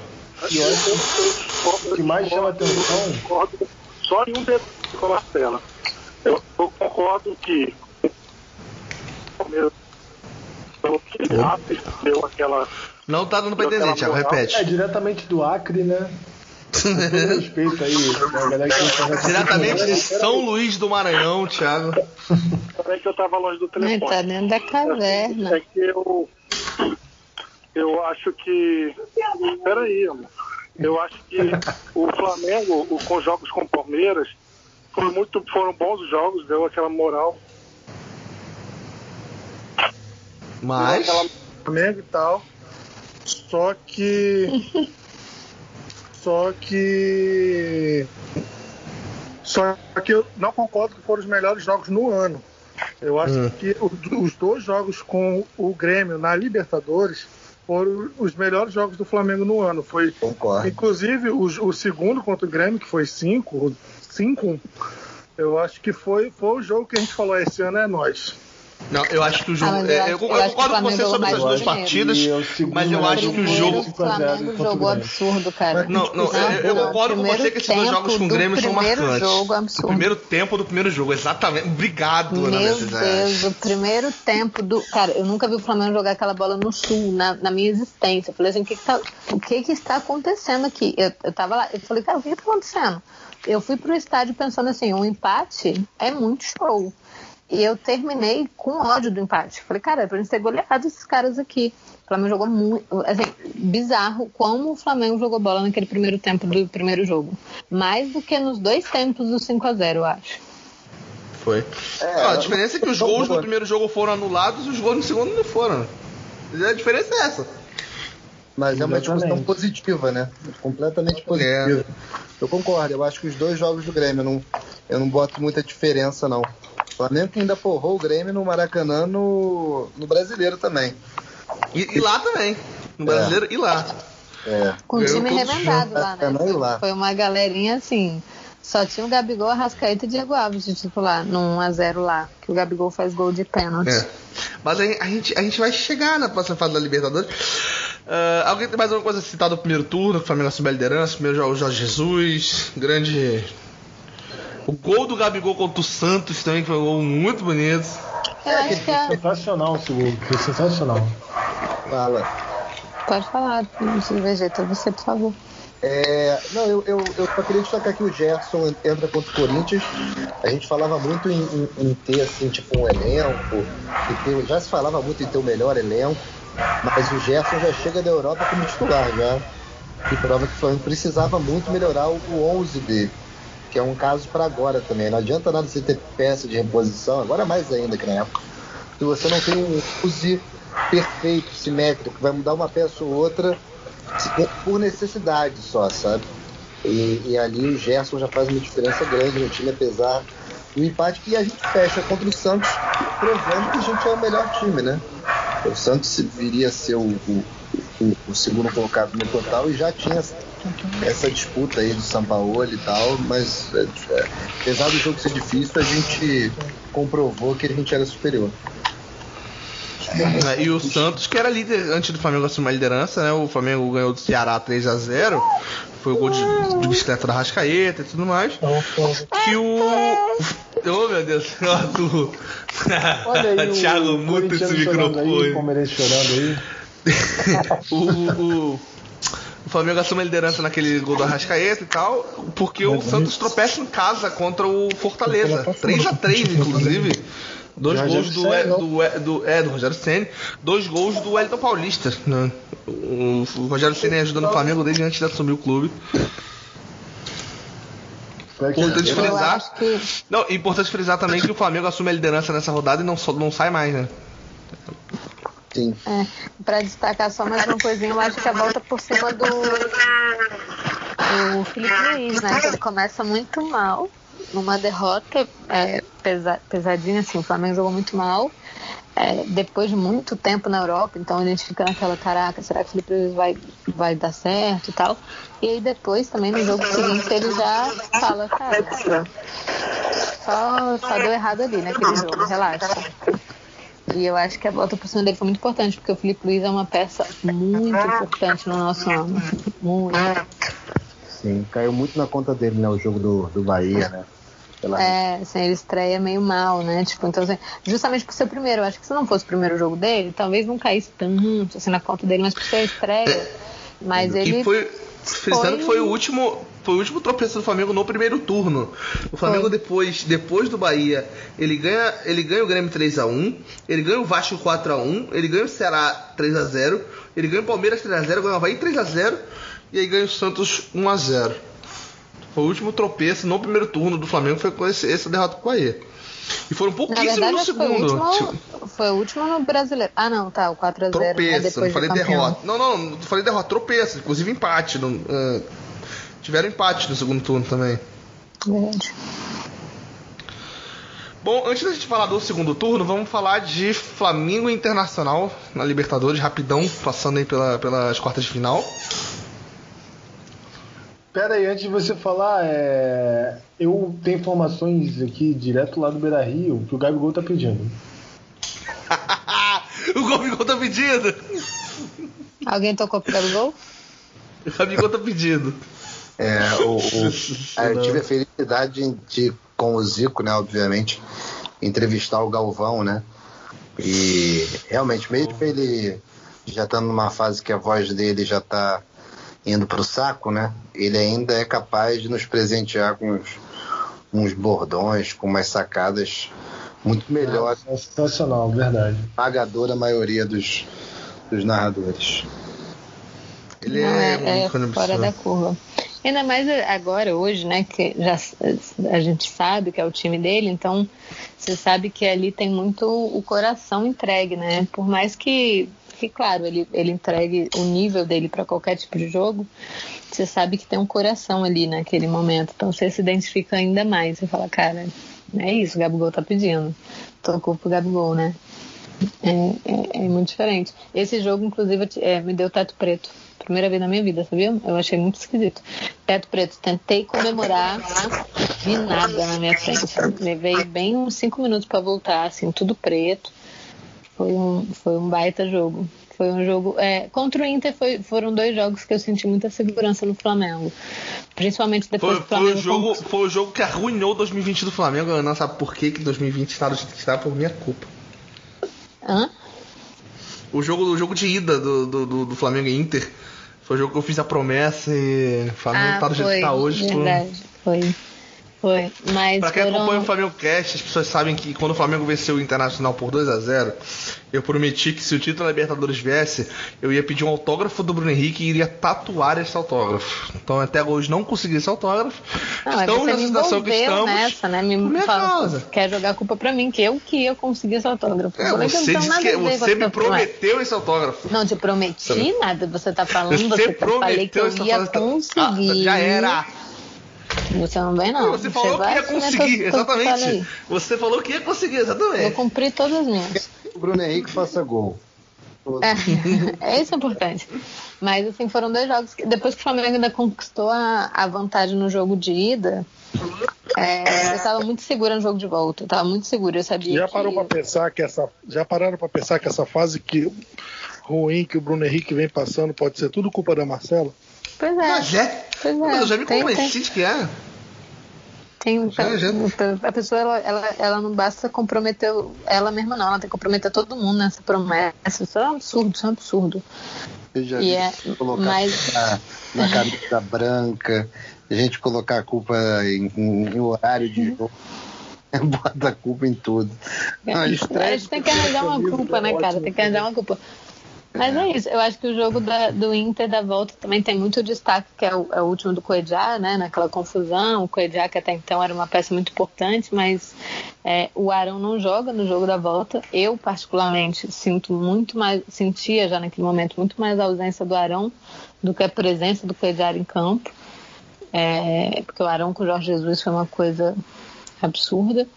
E, mas foi um jogo que dava para sacar que o Flamengo, não- apesar do gol, não vou negar, não vou mentir, que quando o Flamengo toma o gol no jogo da volta, falei, putz, que que é isso? Pra quê? Pra quê, Flamengo? Oh meu Deus, pra quê? Mas era um jogo que ali a gente, eu acho que ali o torcedor já tinha muita segurança no time, assim, já sabia que para cair em alguma competição tinha que ser realmente muito mérito do outro time. Não, contra, os jogos contra o Inter, pelo menos o jogo da volta, eu já fui na confiança da classificação. A, a mesma coisa com, com o jogo do Grêmio, do, o jogo da volta com o Grêmio. Tipo, já, já era tipo, ah, passamos. Sabe? Assistir, era jogo para assistir para cumprir tabela de assistir. Quando o Flamengo, quando o Flamengo chegou pra enfrentar o Inter, é, é, eu, já tinha, eu já começava aquele sentimento de que a gente ia passar não por resultado, não, porque a gente estava jogando melhor. É, o Inter era, era, era aquela altura do campeonato onde isso começava. Porque foi aquela sequência, se você olhar por data, onde o Flamengo fez ah, 3x1 no Grêmio, tudo bem que era o time mais ou menos do Grêmio, ah, meteu 4x1 no Vasco, aí fez o 2x0 no Inter, 3x0 no Ceará, 1x1 com o Inter, 3x3 com o Palmeiras, 3x3 com o Bahia e 1x0 no Santos. Foi a sequência pegando os dois campeonatos, né? Então foi aquela sequência onde o Flamengo cresceu e ninguém pegou mais. Então, quando chegou o jogo do Grêmio, essa certeza de que a gente passaria porque a gente é melhor, ela era muito maior do que quando enfrentou o Inter. Só que eu- essa partida do Inter foi onde isso começou. Talvez, inclusive, o Flamengo fosse eliminado pro Inter, o Flamengo não fizesse essa sequência toda no brasileiro. Porque foi naqui, naquele período de tempo, do dia. Eu até vi a data, do dia 17 do 8 até o dia 14 do 9, esse um mêsinho, que foi o jogo onde o Flamengo embalou de vez sabe? Esse período de, de, de pouco menos de 30 dias, que foi o definitivo pro Flamengo embalar e ser o, o que foi ano passado. Acho que passa por esses jogos. Né? Então o Inter foi onde começou esse sentimento de que a gente vai ganhar os jogos porque a gente é melhor, onde deu aquela certeza é, nos jogos que a gente ganharia. Onde quando a gente tomava 1 a 0 de qualquer time, a gente já sabia que a gente ia virar, mesmo é, que a gente não tivesse começado tão bem uma partida. Sabe, teve partidas que a gente saiu atrás que a gente já sabia que a gente ia virar. Antes de. Inclusive 2019 me acostumou mal, porque esse ano vários jogos o Flamengo saiu atrás e eu ainda tava, ficava com aquela sensação, pô, vai virar, cara, vai virar, o Flamengo é melhor. E não aconteceu esse ano com, em alguns jogos e 2019 realmente me acostumou mal. Vocês querem já pular para próxima próximo tema? Próxima daquela acelerada? Bora. Tá, segundo turno então do Campeonato Brasileiro. O Flamengo estreia no segundo turno é, em Minas Gerais contra o Cruzeiro. É, deixa eu só achar aqui. O Flamengo foi 2x1 no Cruzeiro. O Flamengo ganhou do Cruzeiro 2x1. Venceu o Inter 3x1 no Maracanã. ah, 0x0 com, com São Paulo.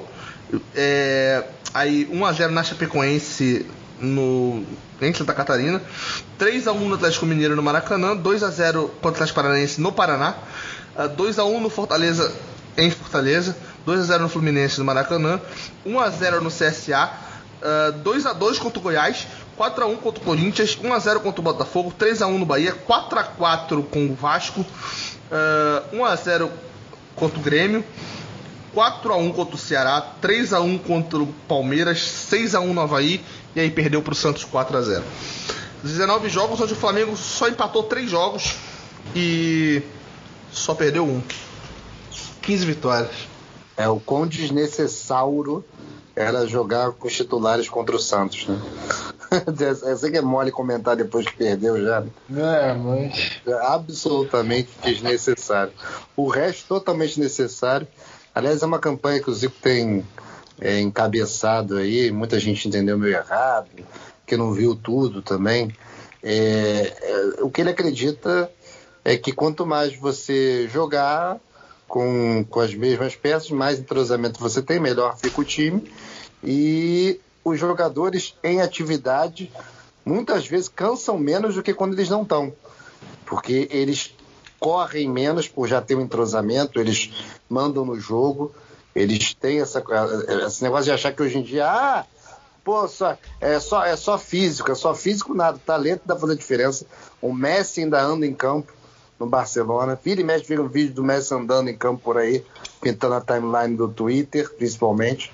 Então, assim, é, é- era nesse sentido que ele queria colocar, e eu acho que é nesse sentido que o time do Jorge Jesus explorou da melhor forma possível. Time que, que não tem entrosamento, time que não tem confiança, time que está perdendo, time que entra atrás, correndo atrás, desgasta muito mais, tanto psicologicamente quanto fisicamente, que corre muito mais atrás do adversário, atrás da bola, atrás do prejuízo. É, não, e ó, eu vou refrisar, é 0x0 com São Paulo, 2x2 com Goiás em Goiânia, 2x2 com o Vasco, é, 4x4 com o Vasco e o 4x0 do Santos. Os únicos tropeços no segundo turno, sendo foram três empates, só, só uma derrota. O resto só vitória, só, só, só colada. É, e uma derrota que não conta muito, né? Eu- É, que- já tava. Que é, é o placar mais já. elástico de todas as derrotas do Jorge Jesus, mas é o que menos a gente valoriza, assim, tipo, de que a gente valoriza não, que ninguém valoriza a derrota, mas que a gente menos é, fala, né? Ah.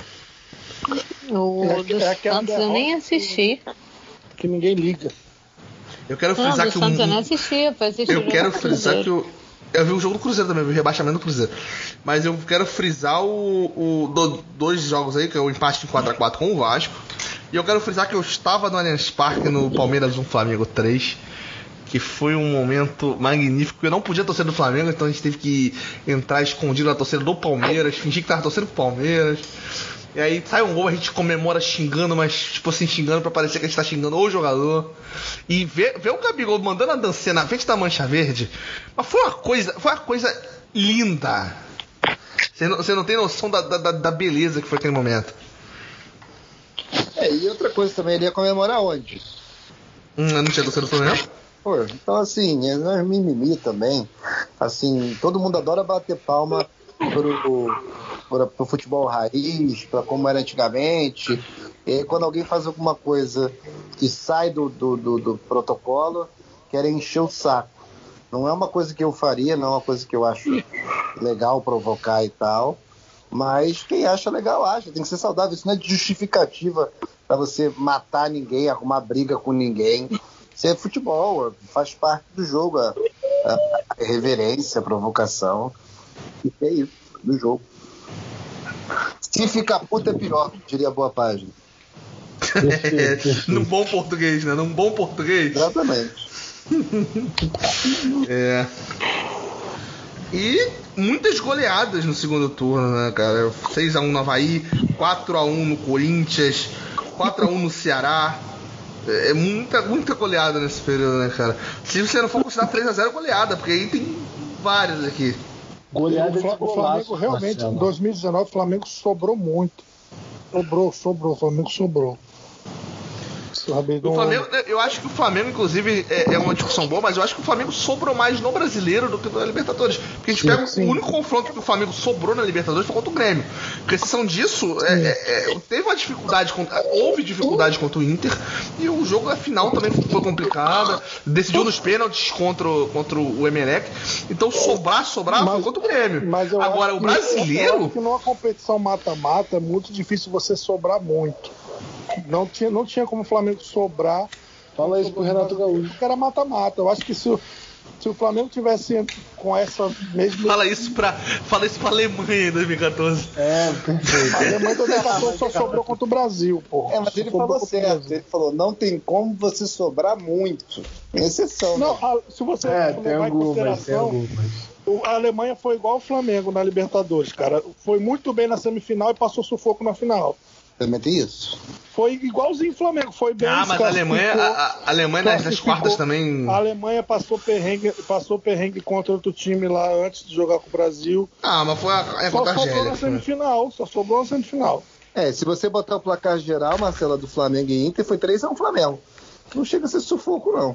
Um placar 2x0zinho, dá pra, dá pra levar de boa. Se fosse Copa, Eu, ser eu acredito que se o Flamengo tivesse sentado no início da Libertadores com o elenco que terminou, com o técnico, com a mentalidade Ah. que tinha o Jorge Jesus, eu acho que o Flamengo teria sobrado mais.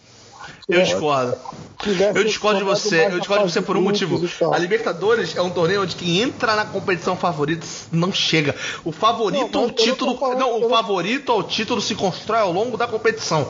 Mas eu não tô O, falando o time que entra mais favorito. forte, ele não ganha. O time Eu que entra mais não eu não ganha. tô falando entrando como favorito. Entrasse com a mesma mentalidade, porque ano Ah, não entrou, aí, aí é outra história. aí com a mesma realmente... mentalidade, com o mesmo pensamento de jogo, com o mesmo elenco, poderia ter sobrado mais do que realmente do que sobrou, porque não sobrou tanto na Libertadores. E, e essa história de não entra Não como sobrou. favorito não ganha, explica o River aí ganhando direto. É. Que direto que você tá dizendo? O River chegou na final de fato, mas não tá ganhando dinheiro. Ano passado não ganhou, perdeu, por exemplo. É, mas e os outros anos, não ganhou? Ah, é, é- é a Mas competição de Botafogo do- entrou e, e ao longo da competição foi só no favorito. Mas é que E quase fase de grupos pra ele é só se classificar. Eu acho que é outra cultura também que a gente tá. Porque claramente os argentinos não ligam muito pra primeira fase, só quer se classificar. Enfim, vide o Flamengo no grupo do, do Inter em 2018, é, que eles não estavam jogando tão bem, e chegou na fase final arrebentando todo mundo. E. Então, assim, eu acho, Eu que, acho que assim, é muito cultural, é mais Copa, cultural. Mata-mata vale muito mais o coração. Sempre, sempre. A beleza do mata-mata é que no mata-mata nem sempre o melhor vai ganhar-. O mata-mata te dá essa possibilidade. A diferença dos pontos Ô, corridos é Thiago. essa, que nos pontos corridos o melhor time provavelmente vai ganhar. Já que a gente já tá que tocando nesse assunto, já vamos emendar o próximo, que é Flamengo e Grêmio. 1x1 é, no Sul e 5x0 no Maracanã. Já vamos emendando esse, essa hora que a galera queria que chegasse. Rapaz, esse, esse, o primeiro jogo eu queria relembrar aqui que no primeiro jogo do Flamengo e Grêmio, eu bati meu carro, quase morri indo assistir o jogo. Eu estava indo assistir o jogo num bar com, com um amigo meu e eu bati o carro, muito feio, arrebentei meu carro, quase morri. E aí o carro ficou debaixo do viaduto que eu bati e eu fui pro bar que tinha ao lado do viaduto para ver o jogo. Depois eu vejo o que, que eu faço com o carro. E fui assistir o jogo. Foi um jogo inesquecível por causa disso. Prioridades, né? Claro, claro. Uma curiosidade do, do Thiago Marques. Prioridades, assim. Eu não ia deixar de ver o Flamengo na semifinal da Libertadores por causa do Não, né? papá, um carro batidinho. Carro vai, caiu. carro vem, agora o Flamengo na semifinal da Libertadores. acontecer É só uns toda hora. Se você parar pra pensar bem, batida de carro pode acontecer daqui a pouco. Não, não. Eu Agora, quero fazer uma pergunta a todos aqui na mesa. Quantos carros é possível se ter em 38 anos? Ah, pelo amor de Deus, sabe? É Pelo verdade. amor de 38 Deus. anos, meu amigo. Uma batidinha de carro a gente vê aí diretão agora. Até mais o que teve pro Flamengo no ano foi gol, né? Então, aí muitos gols aí. A Volkswagen ficou muito feliz com isso. Exatamente. Na mesma praça. É só piadinha, desculpa, gente. Esse aqui é muito ruim. Mas... pô, meia-noite Eu adorei e essa 17, piada, né, gostei Simeone? tanto, Meia-noite gostei. e 17. Gostei tanto dessa piada que eu nunca vou usar. É, porque é única, muito única. É, Essa disputa da, da Libertadores, o, o foco já era é, o River, né? Eu já, eu já pensava no River, já, independente de qualquer coisa. E Já existia a possibilidade. Ou né? no River ou no Boca, porque a gente, o, jogo jogaço. quem Um passou jogaço, foi decidido no dia seguinte, né? O, Ah, mas quem seria o eu finalista. concordo, você tem razão, claro que o Boca, poxa, merece todo. Eu achava que ia passar. Eu, não, nem, eu acho que o River ia amassar a boca. Tipo, eu já sabia que ia dar River. Não, eu, eu achava o contrário, porque, tipo assim, durante a- o primeiro jogo foi 2x0 pro River, né? Aí o Boca fez 1x0 no segundo e tava tentando massacrar ali, muito, jogando, tipo, muito mal, mas em cima pra tentar virar. E eu tava naquela torcida pro Boca fazer um gol, porque eu queria que o Boca passasse, porque eu queria que o Flamengo amassasse o time do Boca. Porque o time do Boca era muito. Tipo assim, se o Flamengo pegasse o River, seria um jogo difícil, como foi. Se o Flamengo pegasse aquele time do Boca, o Boca só tinha camisa pra ganhar no Flamengo. Por isso que eu porque queria o time o do Boca River. era muito Eu fraco. Eu queria, River, eu queria o Boca. que o River eu queria que o maior. Flamengo fosse campeão da Libertadores, amassando o, o- o time, um dos times com mais títulos da Libertadores, amassando o Boca. Ah, eu acho que assim, eu acho que pra mim, a final mais justa dos últimos Flamengo e 30 anos da Não, Libertadores. questão de justiça, de Foi. chegar aos melhores, nesse, nesse caso foi. Mas eu não tava pensando nisso, eu tava É. pensando em amassar o Boca na Eu final. acho que assim, a graça de você ser campeão é você ganhar dos melhores. E o Flamengo. Infelizmente, esse ano não é possível amassar o Boca na final, né? inclusive. Tirando a Emelec, certamente, mas. Esse ano a gente pode eliminar o Boca, né? Não, só não vai ser na final, mas é possível. Verdade. Rapaz, Cara, mas. eu, eu, eu, eu, eu nem pensava muito assim em quem a gente ia pegar, eu só queria ver a cara do Renato Gaúcho. É, não, eu, assim, o Flamengo e Grêmio, é, pra mim já era uma êxtase, assim, que eu falava, cara, semifinal, né, e tal. E aí, é, o, lado, o, meu, o lado profissional, eu tive que mexer muito com a questão da- das provocações que existiam. E as maiores provocações, assim, as mais intensas, vieram do lado do Grêmio, né, que foi o presidente do Grêmio falando que, que seria reconfortante, né? Ele até errou o português lá, falando que uma coisa assim, quando passasse pelo Flamengo. E tinham as, as provocações do Renato, né? Falando que o Jorge Jesus, o que, que ele conquistou, que o time Que é o melhor, melhor time do Brasil, era o time dele. é, que ele já que ele tinha 60 Melhor futebol anos, mas não tinha conquistado nada demais e tal. Então existia é, é, é, esse toda essa essa é, como é que fala esse clima criado pelo lado do Grêmio. O- também teve um do Flamengo, né, mas um pouquinho mais né, debochado, um pouquinho mais pra si, assim, Mas- sem, mas sem eu- declarar eu, até, tanto. eu até entendo o, o Renato Gaúcho, de- as coisas que ele falou, porque, cara, quando você. Pô, eu não sei porque eu não sou treinador e também não sou um profundo conhecedor de futebol. Sou torcedor. Então, eu, quando tu, pô, tu tem Eu digo mais, eu digo mais, você é um profundo desconhecedor do futebol. É porra. isso aí, cara. Exatamente. Então, você tem um time lá. Você tá vendo que o outro time tá disparado no brasileiro. Tá jogando uma bola muito boa. Teu time, anos, ah, nos últimos anos, tem sempre chegado na Libertadores bem, chegando na semifinal, chegando na final, sendo campeão. E você vai pegar esse time muito bom e que você. A única coisa que você pode fazer, cara, é tentar ganhar no psicológico. Porque na bola. É, vai não, era, difícil, era de certa forma uma arma. Mas assim, eu, eu, eu, eu, eu tinha um certo receio do Grêmio pela camisa, pela, pela facilidade que o Renato tem de jogar a, a Libertadores. Eu acho isso uma coisa impressionante. Assim, até esse ano que, que ele encontrou mais dificuldades, conseguiu classificar, enfim. E aí eu era uma coisa que, que, que, que, que dava aquele, né? Aquela coisa assim, cara, Flamengo e Grêmio, a gente tem a noção disso. É o Renato de um lado, que é o, é o foco no Brasil. O Rogério Senna ainda não tinha, estava chegando lá para alcançar o foco junto, para dividir o foco. E o Jorge Jesus, que é a grande surpresa aí, né? Do, do, do futebol nacional. Então era o mais justo entre os brasileiros ali também. E isso era muito interessante, esse duelo, assim. Aí fui para a Arena Grêmio, conhecer a Arena Grêmio, que eu queria conhecer muito. Eu sempre tive vontade de conhecer a Arena Grêmio e o Beira Rio, consegui conhecer pela Libertadores. E, como eu disse, foi o primeiro, foi, foi assim, um dos maiores jogos que eu vi do Flamengo, o maior primeiro tempo que eu vi lá no Sul. E aí você fala assim, cara, que loucura. Ali, eu acho que ali a gente começa a ter noção, a gente já tinha noção que o Flamengo dava pra ganhar tudo, que o Flamengo ia ganhar tudo, que não, não, não. Mas ali você tem a noção de, tipo assim, cara, olha o tamanho do que a gente tá vivendo, sabe? A gente não tá só ganhando. A gente Eu quero tá fazer um comentário. nisso aqui. Aí, tá. Então, aí quando eu tô voltando, cara, pro Rio, eu fiz uma loucura pra ir pra esse jogo. Quando eu tô voltando pro Rio, eu peguei um voo meia-noite, meia-noite, sei lá, era o último voo, assim. Aí, beleza, tô lá no aeroporto e tal, fui comer uma coisinha, tá morrendo de fome, papapá. Do nada eu escuto a torcida do Flamengo assim, quem ia no voo também, o voo promocional, então tava cheio, né? Galera quebrada que conseguiu ir e tal. Aí começa a torcida, vamos, Flamengo. Eu falei, pô, que maneira, a torcida empolgadona, né? Aí fui indo pra cantar com eles. Cara, quando eu chego, tá só descendo Felipe Luiz e Arrascaeta, porque eles se lesionaram, na escada rolante. Falei, mesmo, que que é isso? Falei, não, não é possível que eles vão no mesmo voo que a gente. Foram no mesmo voo que a gente. E aí, é, eu sentei na cadeirinha, tô esperando a Rascaeta e o Felipe Luiz passar e tinha um cara atrás que era muito engraçado. Esse cara falava assim: Não, minha senhora. Minha senhora, moço. Minha senhora, a senhora não vai deixar o Arrascaeta caminhar até a banca dele, né? Até, o- até a cadeira dele. Ele tá com problema no joelho, minha senhora. Não, Arrascaeta, senta aqui no meu lugar. Senta aqui no meu lugar. E o Arrascaeta meio que ria assim, sem graça. Ele, não, cadeira de roda. Cadê a cadeira de roda?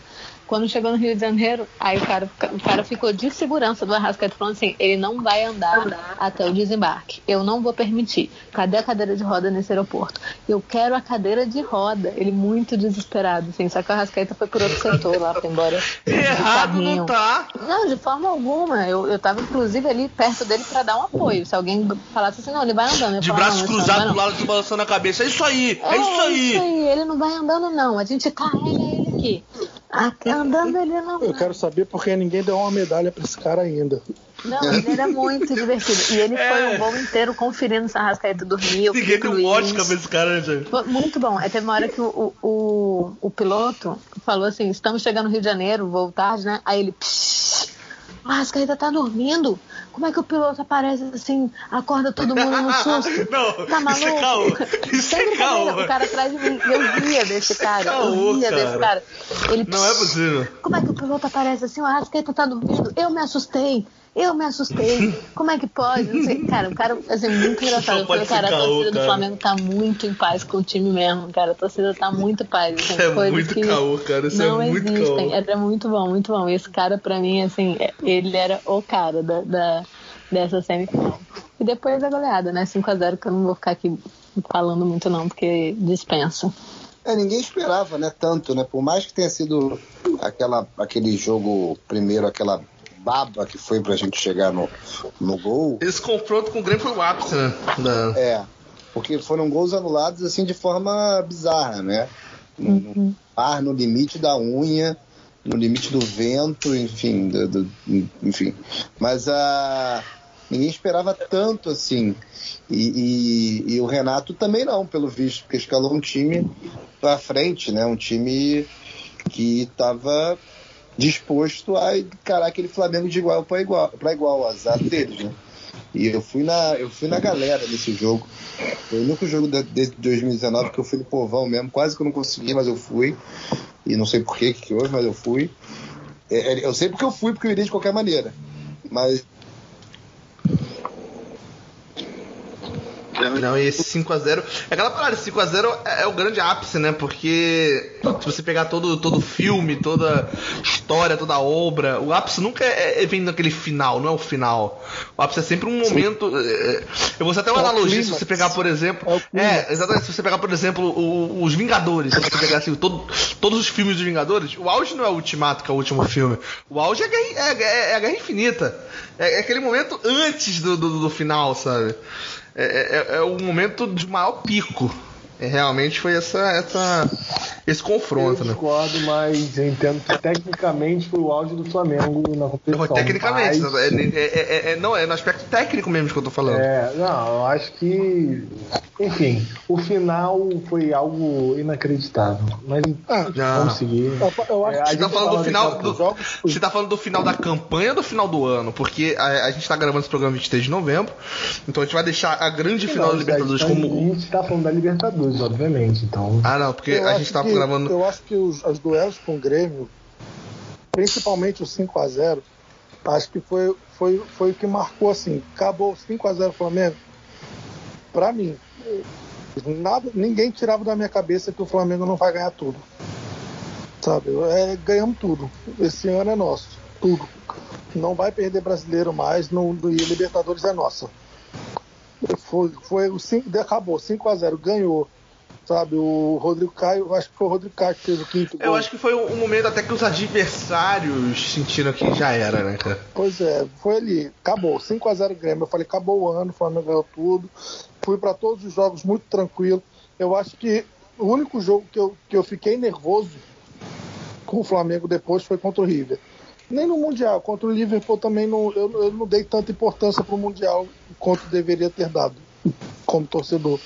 Mas na final da Libertadores foi o único jogo que eu fiquei nervoso, principalmente pelo decorrer do jogo. No, no início, eu estava tranquilo, até o Flamengo tomar o gol. Aí dali eu fiquei nervoso. Mas de resto, Não, mas e, é, é questão é a seguinte, era certeza de o, título. É, eu vi até uma pessoa falando que, que se o quem passasse de Grêmio Flamengo pegasse o River, eh, não seria favorito, o River seria favorito, por esse isso, trabalho que o do, do Galhardo, não sei o que, não sei. Eu vi todo um post sobre isso, né? Que o trabalho do Galhardo tinha não sei quantos anos e, e o River eh, era um time não sei o que, enfim, falando que quem passasse de Grêmio Flamengo não, não entraria como favorito. A pessoa escreveu isso, né? Depois que o jogo acabou, a mesma pessoa marcou o próprio, o próprio post e falou assim: retiro tudo que eu disse. A pessoa falou exatamente assim depois do 5x0. Retiro tudo que eu disse. É, é, é, uma- é uma vitória que colocava, colocou o Flamengo num patamar. A gente falou tanto de outro patamar, né? Que foi o que o Bruno falou. Foi a vitória que colocou realmente o Flamengo em outro patamar, né, cara? Cara, o Flamengo estava tão em outro patamar depois, depois da vitória com o River também e do ano de 2019 que o Flamengo jogou com o Liverpool. Sabe? O, o jogo, o Liverpool pô, era um time superior ao Flamengo. Isso aí é óbvio. Era, um- era um Deixa eu. Ô, Thiago, antes, antes de você falar, a gente tá gravando esse programa no dia 23 de novembro, já foi dito, né? Que é, é a data da- de um ano da final da Libertadores. Então, antes da gente falar da final, já que a gente acabou de falar da semifinal, antes da gente puxar o Flamengo e River, vamos falar de Flamengo 3 ao Hilal 1 e Liverpool 1, Flamengo 0, é, Mundial de Clubes, é, antes de falar da final da Libertadores. Então, prossiga. Sim, aí, cara, foi, foi, o Flamengo tava tão em outro patamar que eu perdi até o fio da meada aqui. Mas, cara, o, o, o Flamengo jogou com o Liverpool. Cara, parecia que o Flamengo tava jogando, pelo menos durante o jogo, por mais que a gente estivesse torcendo e a gente soubesse que o Liverpool é um time também em outro patamar, como vinha jogando na Europa, ganhou a Champions, lógico, para jogar o Mundial, mas de- destroçou os times da Europa e tal. E o Flamengo jogou ali contra o Liverpool. Cara, foi sofrido pro Liverpool. Não foi um jogo fácil. O pessoal fala, ah, o Flamengo, quem zoa, né? Quem é anti-Flamengo, fala, ah, o título do Flamengo foi ter jogado de igual para igual com o Liverpool. Cara, isso é um baita título. Jogar de igual para igual com o Liverpool é um baita de um título. O Flamengo jogou aquele jogo. Parecia que o Flamengo estava jogando um jogo de campeonato brasileiro, assim, contra um Tá, time. eu, eu, eu concordo com você em tudo que você falou. Eu só discordo da parte do trucidar os times da Europa. Não, Porque quem sim, fez cara. isso foi o Bayern de Munique. Não. o Liverpool não Tá. trucidou Ah, os times é, da O Europa. melhor futebol, na minha opinião. Não, não, na época era o melhor futebol, mas não tinha trucidado. Jogou muito. Não tinha Lógico que o Bayern veio muito melhor depois. Mas o Liverpool jogou muito bem, cara. O Liverpool, o Liverpool, o Liverpool, cara, eu, eu, eu eu, como torcedor do Flamengo. Vamos pegar uma base. O Torci- Liverpool goleou tô- o Barcelona de 4x0, goleou o Barcelona de 4x0 pra- pra quem eliminou. Nós tinha perdido no jogo de 3, então foi o que tava pra virar, né? Só que o Liverpool, ele. O Barcelona já havia fragilizado, tanto que nesse ano tomou de 8 pro Bayern de Munique. Então isso sim foi uma baita atrocidade. Fora esse jogo em si, esse, esse jogo específico, o Liverpool acho que não goleou ninguém na, na, na Champions. Inclusive, perdeu três jogos, que nos últimos anos foi um recorde de derrotas de um campeão. Tipo assim, o Liverpool foi campeão jogando bem, mas também não foi essa campanha maravilhosa. Sim, mas, Eu não mas concordo. Maravilhoso foi o Bayern. O Bayern foi campeão esse ano. O Bayern foi campeão esse ano, ganhou todos os jogos. Não teve um empate, ganhou todos os jogos. Ah, mas esse Não, ano mas é esse bem, ano, mas- assim. Vamos. Não é por isso que o, que o Liverpool não estava acima dos times da América do Sul e não estava. Tá, não, ah, não, com certeza, isso é indiscutível. Mas- mas- Isso- mas eu, o que- é o que eu falei, eu concordo eu- com tudo que ele falou sobre o, o confronto Flamengo e Liverpool. Concordo tudo. Só Mas aí, discordo na parte deixa, do. Deixa eu dos terminar, senão eu vou perder o fio da merda de novo. Aí o que acontece? O Flamengo foi jogar com o Liverpool. Lógico, cara, eu sou um cara muito otimista. Marcela sabe, inclusive nos do- no duelo contra o São Paulo, eu falei que o Flamengo ia ganhar de 4x0 no segundo jogo. Mas, vamos lá. Foi quase 4x0. Foi quase 4x0, mas não foi pro Flamengo. Aí, cara, eu assistindo, antes do jogo, dias antes, eu conversava com amigos que não eram flamenguistas, porque eu tenho vários, não sei se com vocês é assim, mas eu tenho vários amigos que não são flamenguistas. É, eu, Eu evito essa, eu evito essa gente. é, essa aí, gentinha. quando, quando me perguntavam, ah, quem aí, Flamengo e Liverpool, eu falava, cara, o Flamengo vai perder. Eu tinha, eu tinha essa consciência. Eu, lógico, torço pro Flamengo ganhar, lógico, óbvio. Mas eu tenho consciência, o Flamengo vai perder. O Liverpool joga muita bola, o time é, porra, só craque, o time é europeu, tem muito mais dinheiro, mais investimento. Mesmo que eles venham pro Mundial pra. Que nem nego diz que o time europeu vem pro Mundial só pra fim de temporada mesmo e dane-se. Início de temporada, sei lá, nem, nem sei como é que é na temporada lá, foda-se também. Mas eu sei que eles vêm para jogar tranquilo, se perder, perdeu, mas eles vêm com um time muito melhor. E o Flamengo entrou naquele jogo, cara, e dificultou demais pro River. E, Pro Liverpool. Não, pro Liverpool, desculpa. E eu acho, tipo assim, eu acho que o Flamengo tinha como ter ganho aquele jogo. Agora, ele perdeu numa infelicidade, perdeu porque futebol é assim. Mas o Flamengo. Cara, comigo, comigo foi totalmente o contrário. Comigo foi totalmente o contrário. Tipo, o Liverpool já veio da semifinal contra o time lá do México, esqueci o nome agora, eh, jogando bem mais ou menos, fez gol no finalzinho, quase foi eliminado antes de chegar na final. Assim, E o Flamengo, e o Flamengo engano, vindo, de- vindo do, do, do, do título bem recente da Libertadores, jogando muito bem. Eu, eu, eu fui muito mais tranquila pro jogo do Liverpool do que pra final da Libertadores. Não, eu fui eu- muito mais muito tranquila. tranquilo, E não, não, tranquilo não no sentido de esse jogo não importa tanto, mas tranquilo no sentido de, cara, eu acho que vai ganhar. Eu acho que dá pra gente ganhar. Devido à proporção, devido ao adversário, tudo bem que é mais difícil por ser o Liverpool, mas é, é, é tran- dá pra gente ganhar. Eu, eu, eu, eu vislumbrava a vitória muito mais, mais do que contra o River. Não por River ser difícil e tal, mas porque é, o Flamengo pegava um Liverpool depois do Flamengo tirar aquele peso de 38 anos, chegar a Libertadores e tudo mais. Então ele já, já tinha um peso a menos nas costas. Contra o River, é- é- era todo um peso que vinha junto, não era só o River na, na frente, sabe? Então é- era um jogo que o Flamengo ganhar até com mais tranquilidade e quase ganhou. Te perdeu pro Liverpool no- no- na prorrogação. É, mas é, assim, a gente fez uma semifinal muito mais difícil que eles. Eu acho que a gente Sim. um bocadinho na semifinal com o Al-Hilal, pelo menos eu fiquei bastante nervoso assistindo aquele jogo. Primeiro tempo nada andava. Depois a gente conseguiu passar e tem um histórico de times brasileiros e sul-americanos que passam esse vexame. E então assim, é, che- cheguei para final meio com e com as barbas de molho, não, não achava impossível, óbvio, e não era, o Flamengo provou em campo. Mas o Liverpool foi. foi o Liverpool não. Cara, eu, eu- senti, eu senti não que se o Flamengo faz. Se o Flamengo faz aquele gol do Lincoln, se o Flamengo faz aquele gol do Lincoln, a gente ganhava nos pênaltis. O Diego Alves pegava os dois, cara. Porque Ah, aquela cara, bola eu fui pro- entrasse. Eu fui pro jogo. do, do Lincoln contra o monte do Liverpool. A verdade é essa, cara a cara, ele Não, não, claro, não. Não, não com certeza, cara a com cara certeza. também não, concordo. Não, mas com certeza, concordo com você plenamente, cara. Concordo Eu acho que. Ó, eu, eu, muito. eu fui pro- com sentimento assim, cara, eu só não quero perder de goleada. Mas, tipo assim, pô, perder pro Liverpool, aí é normal. Então, assim, eu fui muito no tipo, ah, vambora.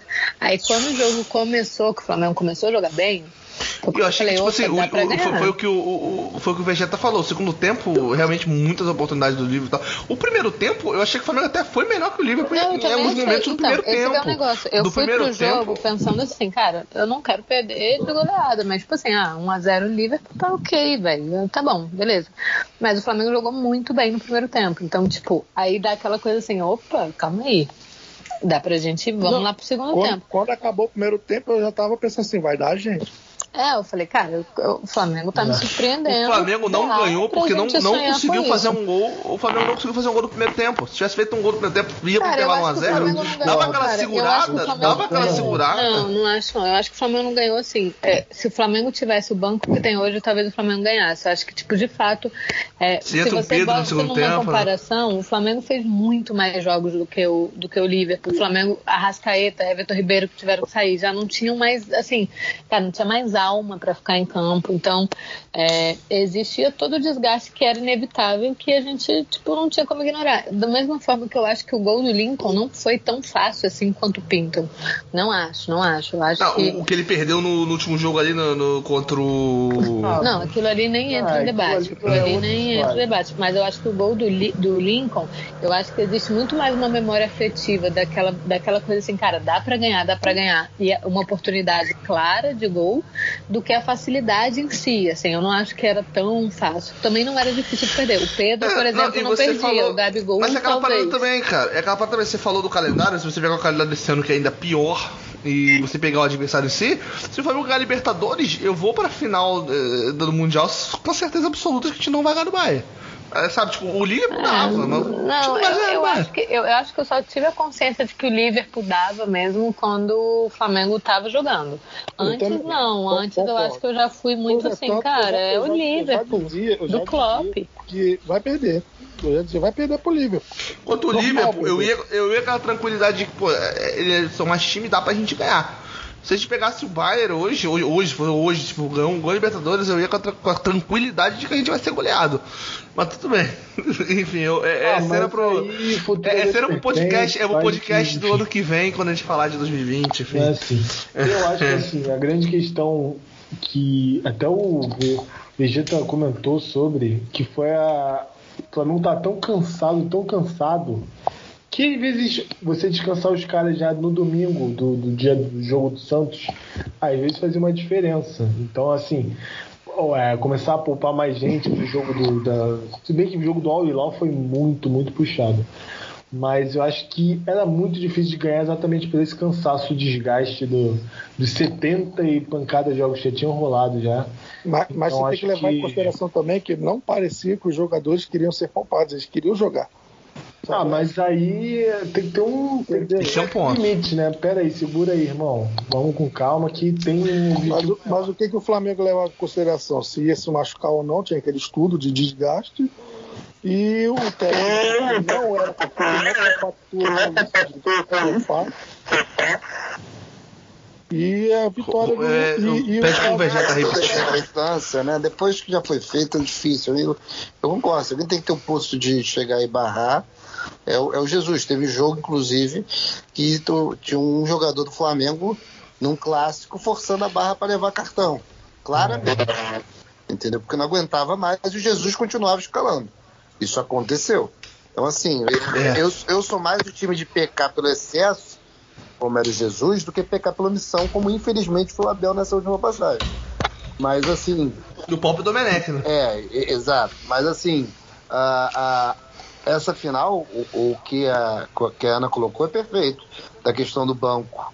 Ah, não tem banco. Os caras mexiam, pô, ficava no mesmo nível até ia pra cima. A gente mexeu e, e- e, felizmente até o Vitinho foi bem na final. Mas se não me engano, Foi, entrou o Pires, da- o Pires da Morte e o Lincoln. Não dá, entendeu? Não tem, não tem como. É, e, e no tio Renier, tio Renier no banco não botou, né? E também não tem posição nenhuma. É, tanto que não joga na Europa ainda, não tem. Não tá no nível do banco do, do, do Liverpool. Não, Dois com certeza não. Banco. O Pedro tá num nível desse pra entrar, por exemplo. O Thiago Maia tá num nível desse pra entrar, por exemplo.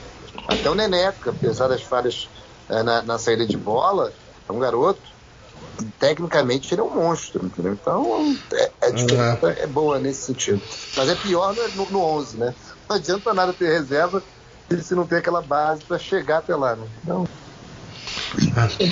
Alguém mais alguma ponderação sobre o Mundial ou a gente pode falar de Flamengo e River Plate? River Plate, por favor. Então, um grande jogo, o, o, o jogo que fica para a história de 2019. Quando a gente fala de 2019, o, o jogo eterno, o jogo heróico. Dois gols do Gabigol, 42 do segundo tempo, como diria a Aninha, incrível! Ah, pelo amor de Deus, essa narração só de ui no i, eu já fui, já tô entregue. Rapaz, né? Não colocou. rapaz, eh, até hoje eu assisto vídeo de, de, por exemplo, do Neto durante o jogo, comemorando o gol do River, e depois com cara de bosta quando o Flamengo vira o jogo.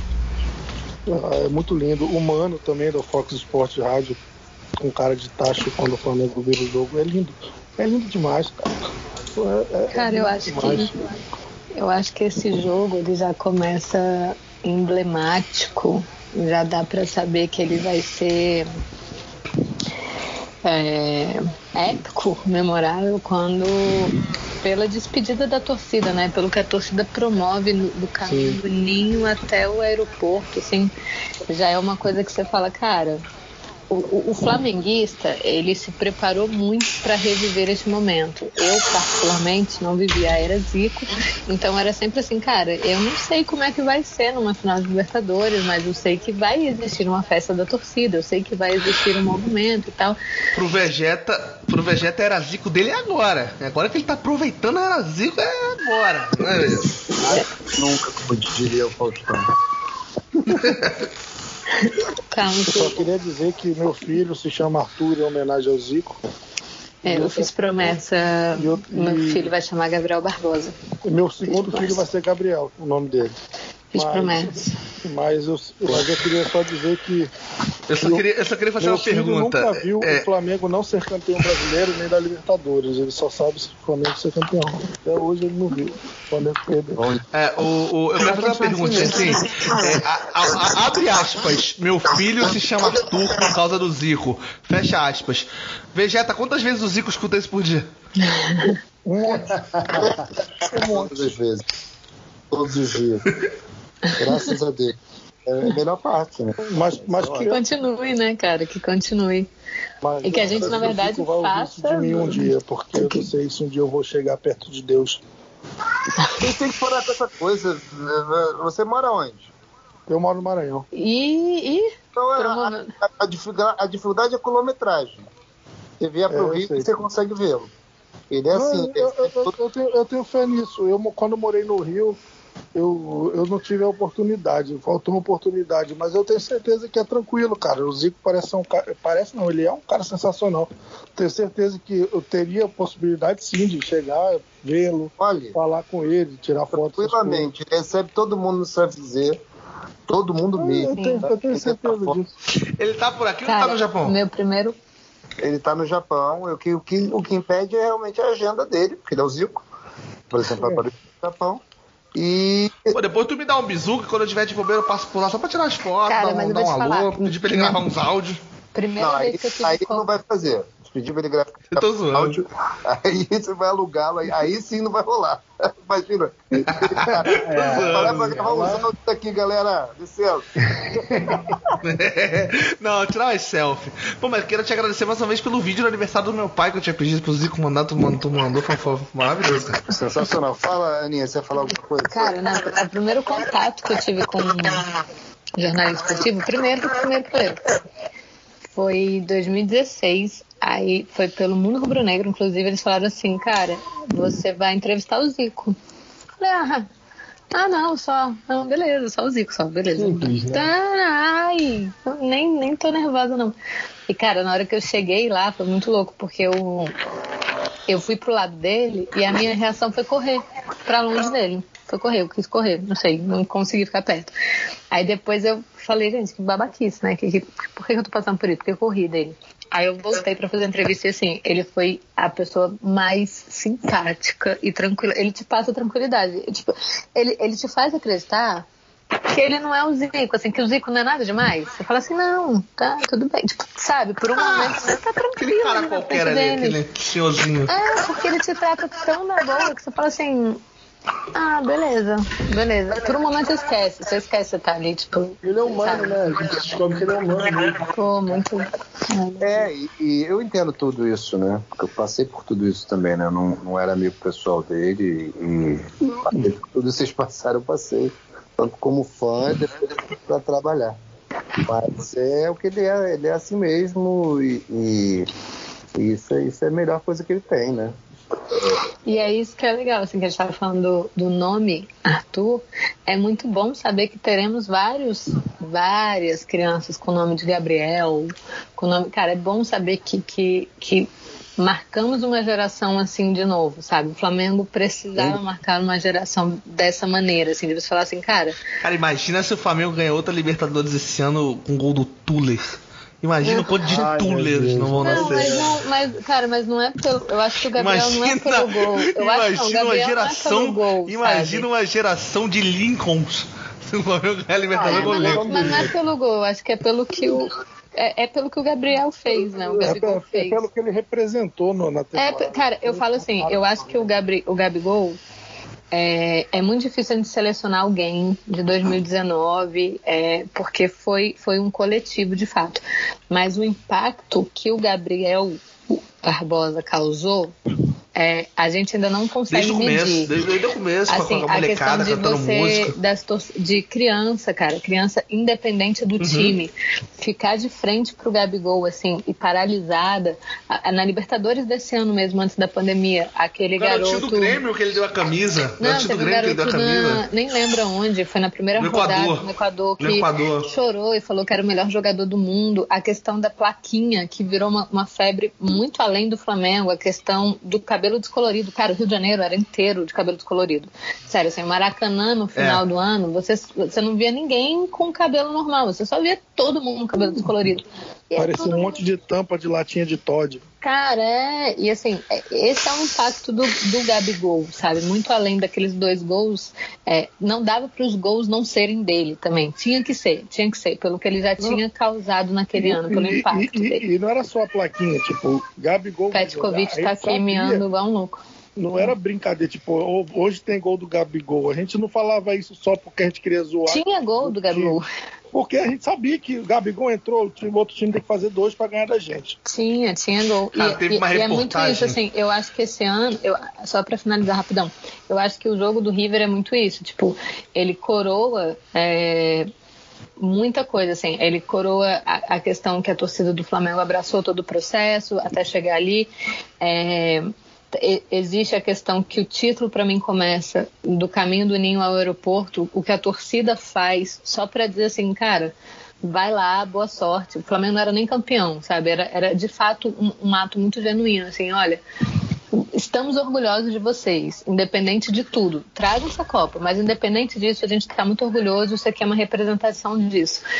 E terminar nos pés do Gabigol, passar por é, Diego Ribas, né, que tem todo aquele Petkovic, que tem toda aquela questão dele assim, voltar de uma lesão num tempo recorde, depois da bola do, do Diego passar pelo Arrascaeta, Bruno Henrique e terminar com o Gabigol, é, cara, coroou os três principais nomes e o Diego Ribas por todo o sacrifício. Então, assim, é uma final que você fala, cara. É, e, o- e o passe no segundo gol, né? Do, do Diego. Exatamente. Então é aquela final que você fala assim, cara, é o, é, é o resultado, é o roteiro ideal para toda a história que foi criada com, com sabe, com nervosismo, com um cheirinho, com tudo que aconteceu. Então, eu quase citei o placar, eu tinha apostado em 3x1.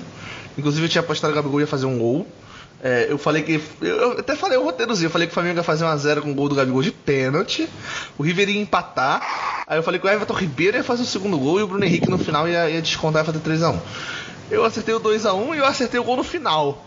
Eu acertei, quase acertei o, o- por um golzinho, foi 2x1, e o gol no final eu acertei. Mas enfim.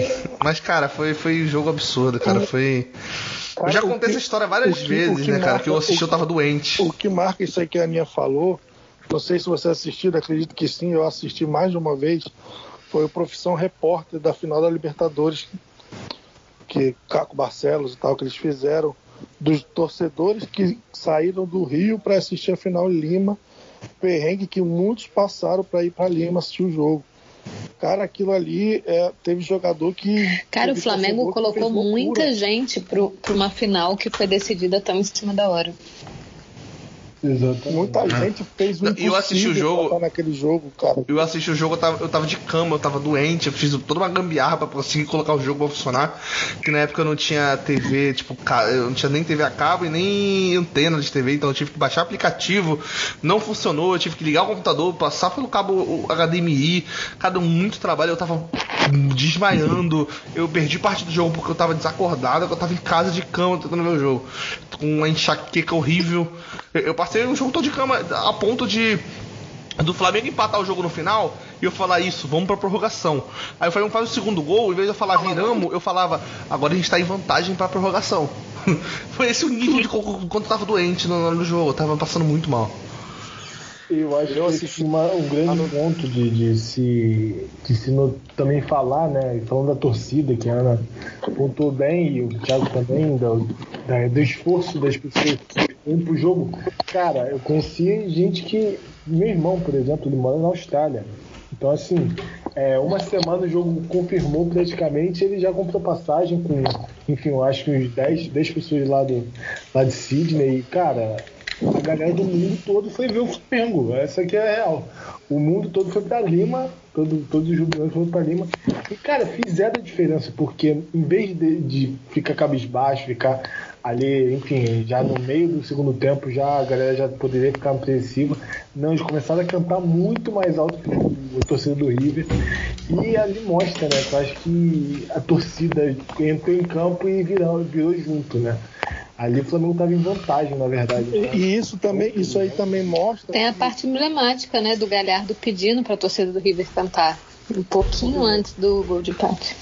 Isso, e, e outra coisa, cara, não- a- além da torcida que incentivou e o Flamengo, o Flamengo passou a ficar melhor na partida contra o River, contra o River a partir desse momento, meio se- é, depois dos 20 minutos do segundo tempo, que o time do River.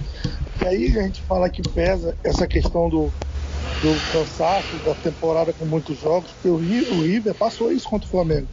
O River jogou muito melhor no primeiro tempo, começou o segundo tempo um pouco melhor que o Flamengo, e o Flamengo, quando, quando a parte física do River pesou, sobrou a qualidade do Flamengo, sabe? Não, não, não foi só, só porque o Flamengo é um time melhor que o River, mas o, o Flamengo vinha de uma maratona tão grande quanto a do River, isso é inegável, o Flamengo vem de uma maratona enorme de jogos, e mesmo assim o Flamengo chegou inteiro pro jogo. E sem ter poupar, sem poupar jogador. O Flamengo passou a temporada, desde que Jesus chegou, sem poupar jogador. Não era do Jorge do José esse negócio de poupar jogador.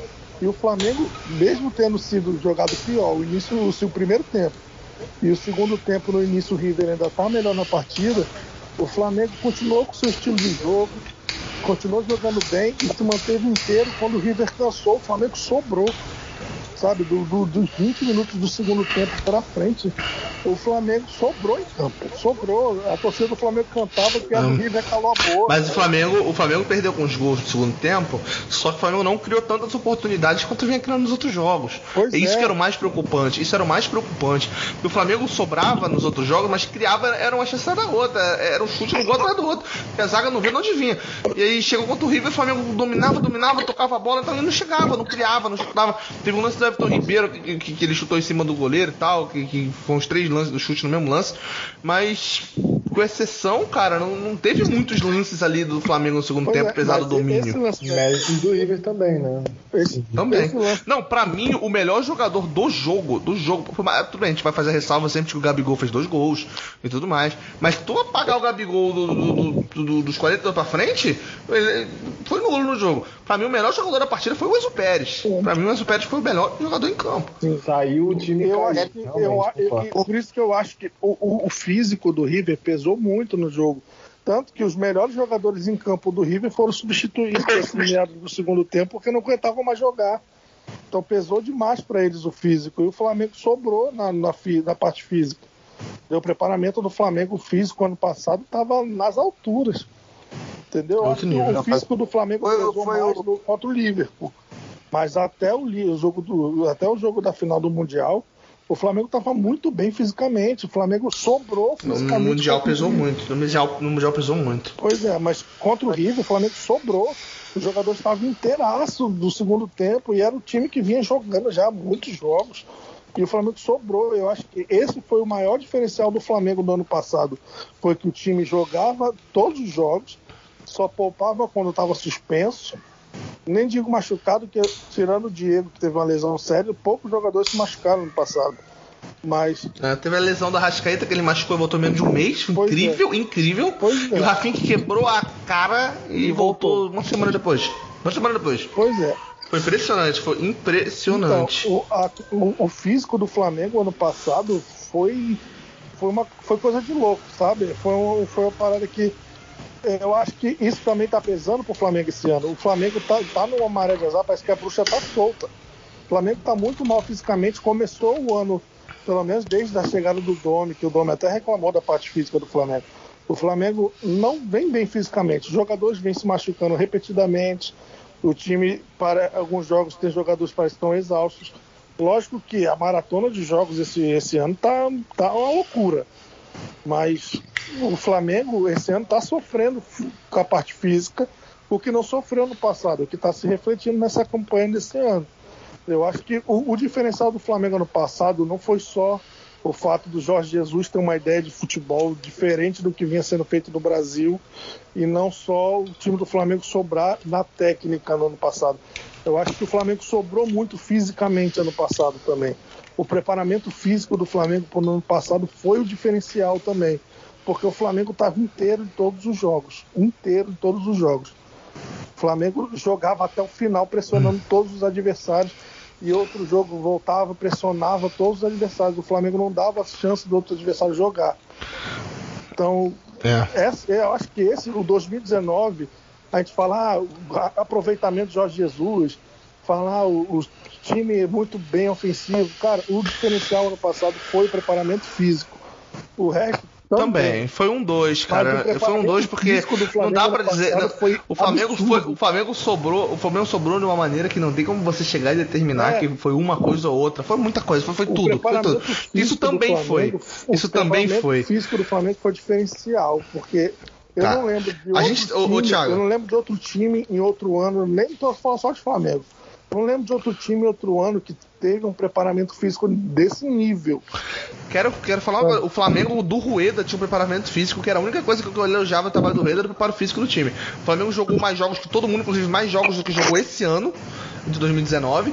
Chegou na final da Sul-Americana no último jogo da temporada voando, voando, voando, tipo, voava fisicamente. É, é, é, foi absurdo. Mas, enfim, é, mudando de assunto, a gente já tá quase estourando, já estouramos o tempo aqui um pouquinho. Eu queria encerrar esse programa fazendo uma pergunta pro Vegeta.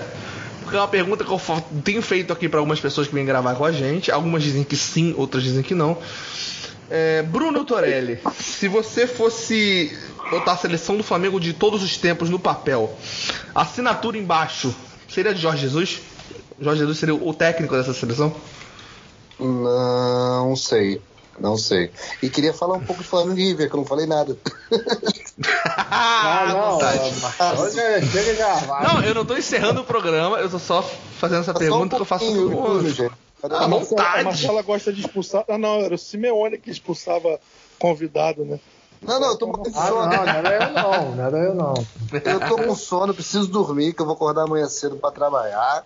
O Zico já tá no fuso, já na função amanhã de manhã cedo. Mas é, duas coisas, eu não sei. Pergunta muito difícil, porque assim, Jesus é, teve um trabalho brilhante em pouquíssimo tempo, né? Menos do que os Passa outros que, curto, né? que tiveram um trabalho brilhante também.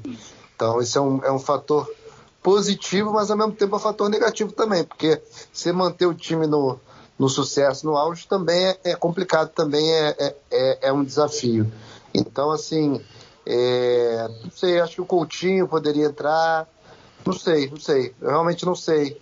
Talvez o Coutinho de técnico, Jesus de auxiliar, tanto faz, assim, eu acho que, que dos que eu vi, sem dúvida o Jesus, mas pegando o Flamengo num todo, é difícil. Tem o próprio Carpegiani também, na, na- no primeiro trabalho, obviamente. Então, assim, É, sobre Flamengo e River eu fui, né? Lá, na, lá em Lima, eu fui lá no Peru. E vocês falaram muito de preparo físico. O River deve ser o time que chegou mais perto do Flamengo. Tanto foi o time que mais pressionou o Flamengo na, na saída e mais deu trabalho para o Flamengo nesse sentido. O Flamengo não conseguia criar, sufocou. Eu não sei se o Enzo foi o tal do cara que tirou o gol com a bunda do River. Teve um gol que o Flamengo perdeu, o cara tirou de bunda em cima da linha. Foi bizarro, que eles estavam se jogando na bola e estava dando certo. Mas a partir do momento que eles cansaram e o Flamengo manteve o ritmo, né? Porque o Flamengo estava acima realmente.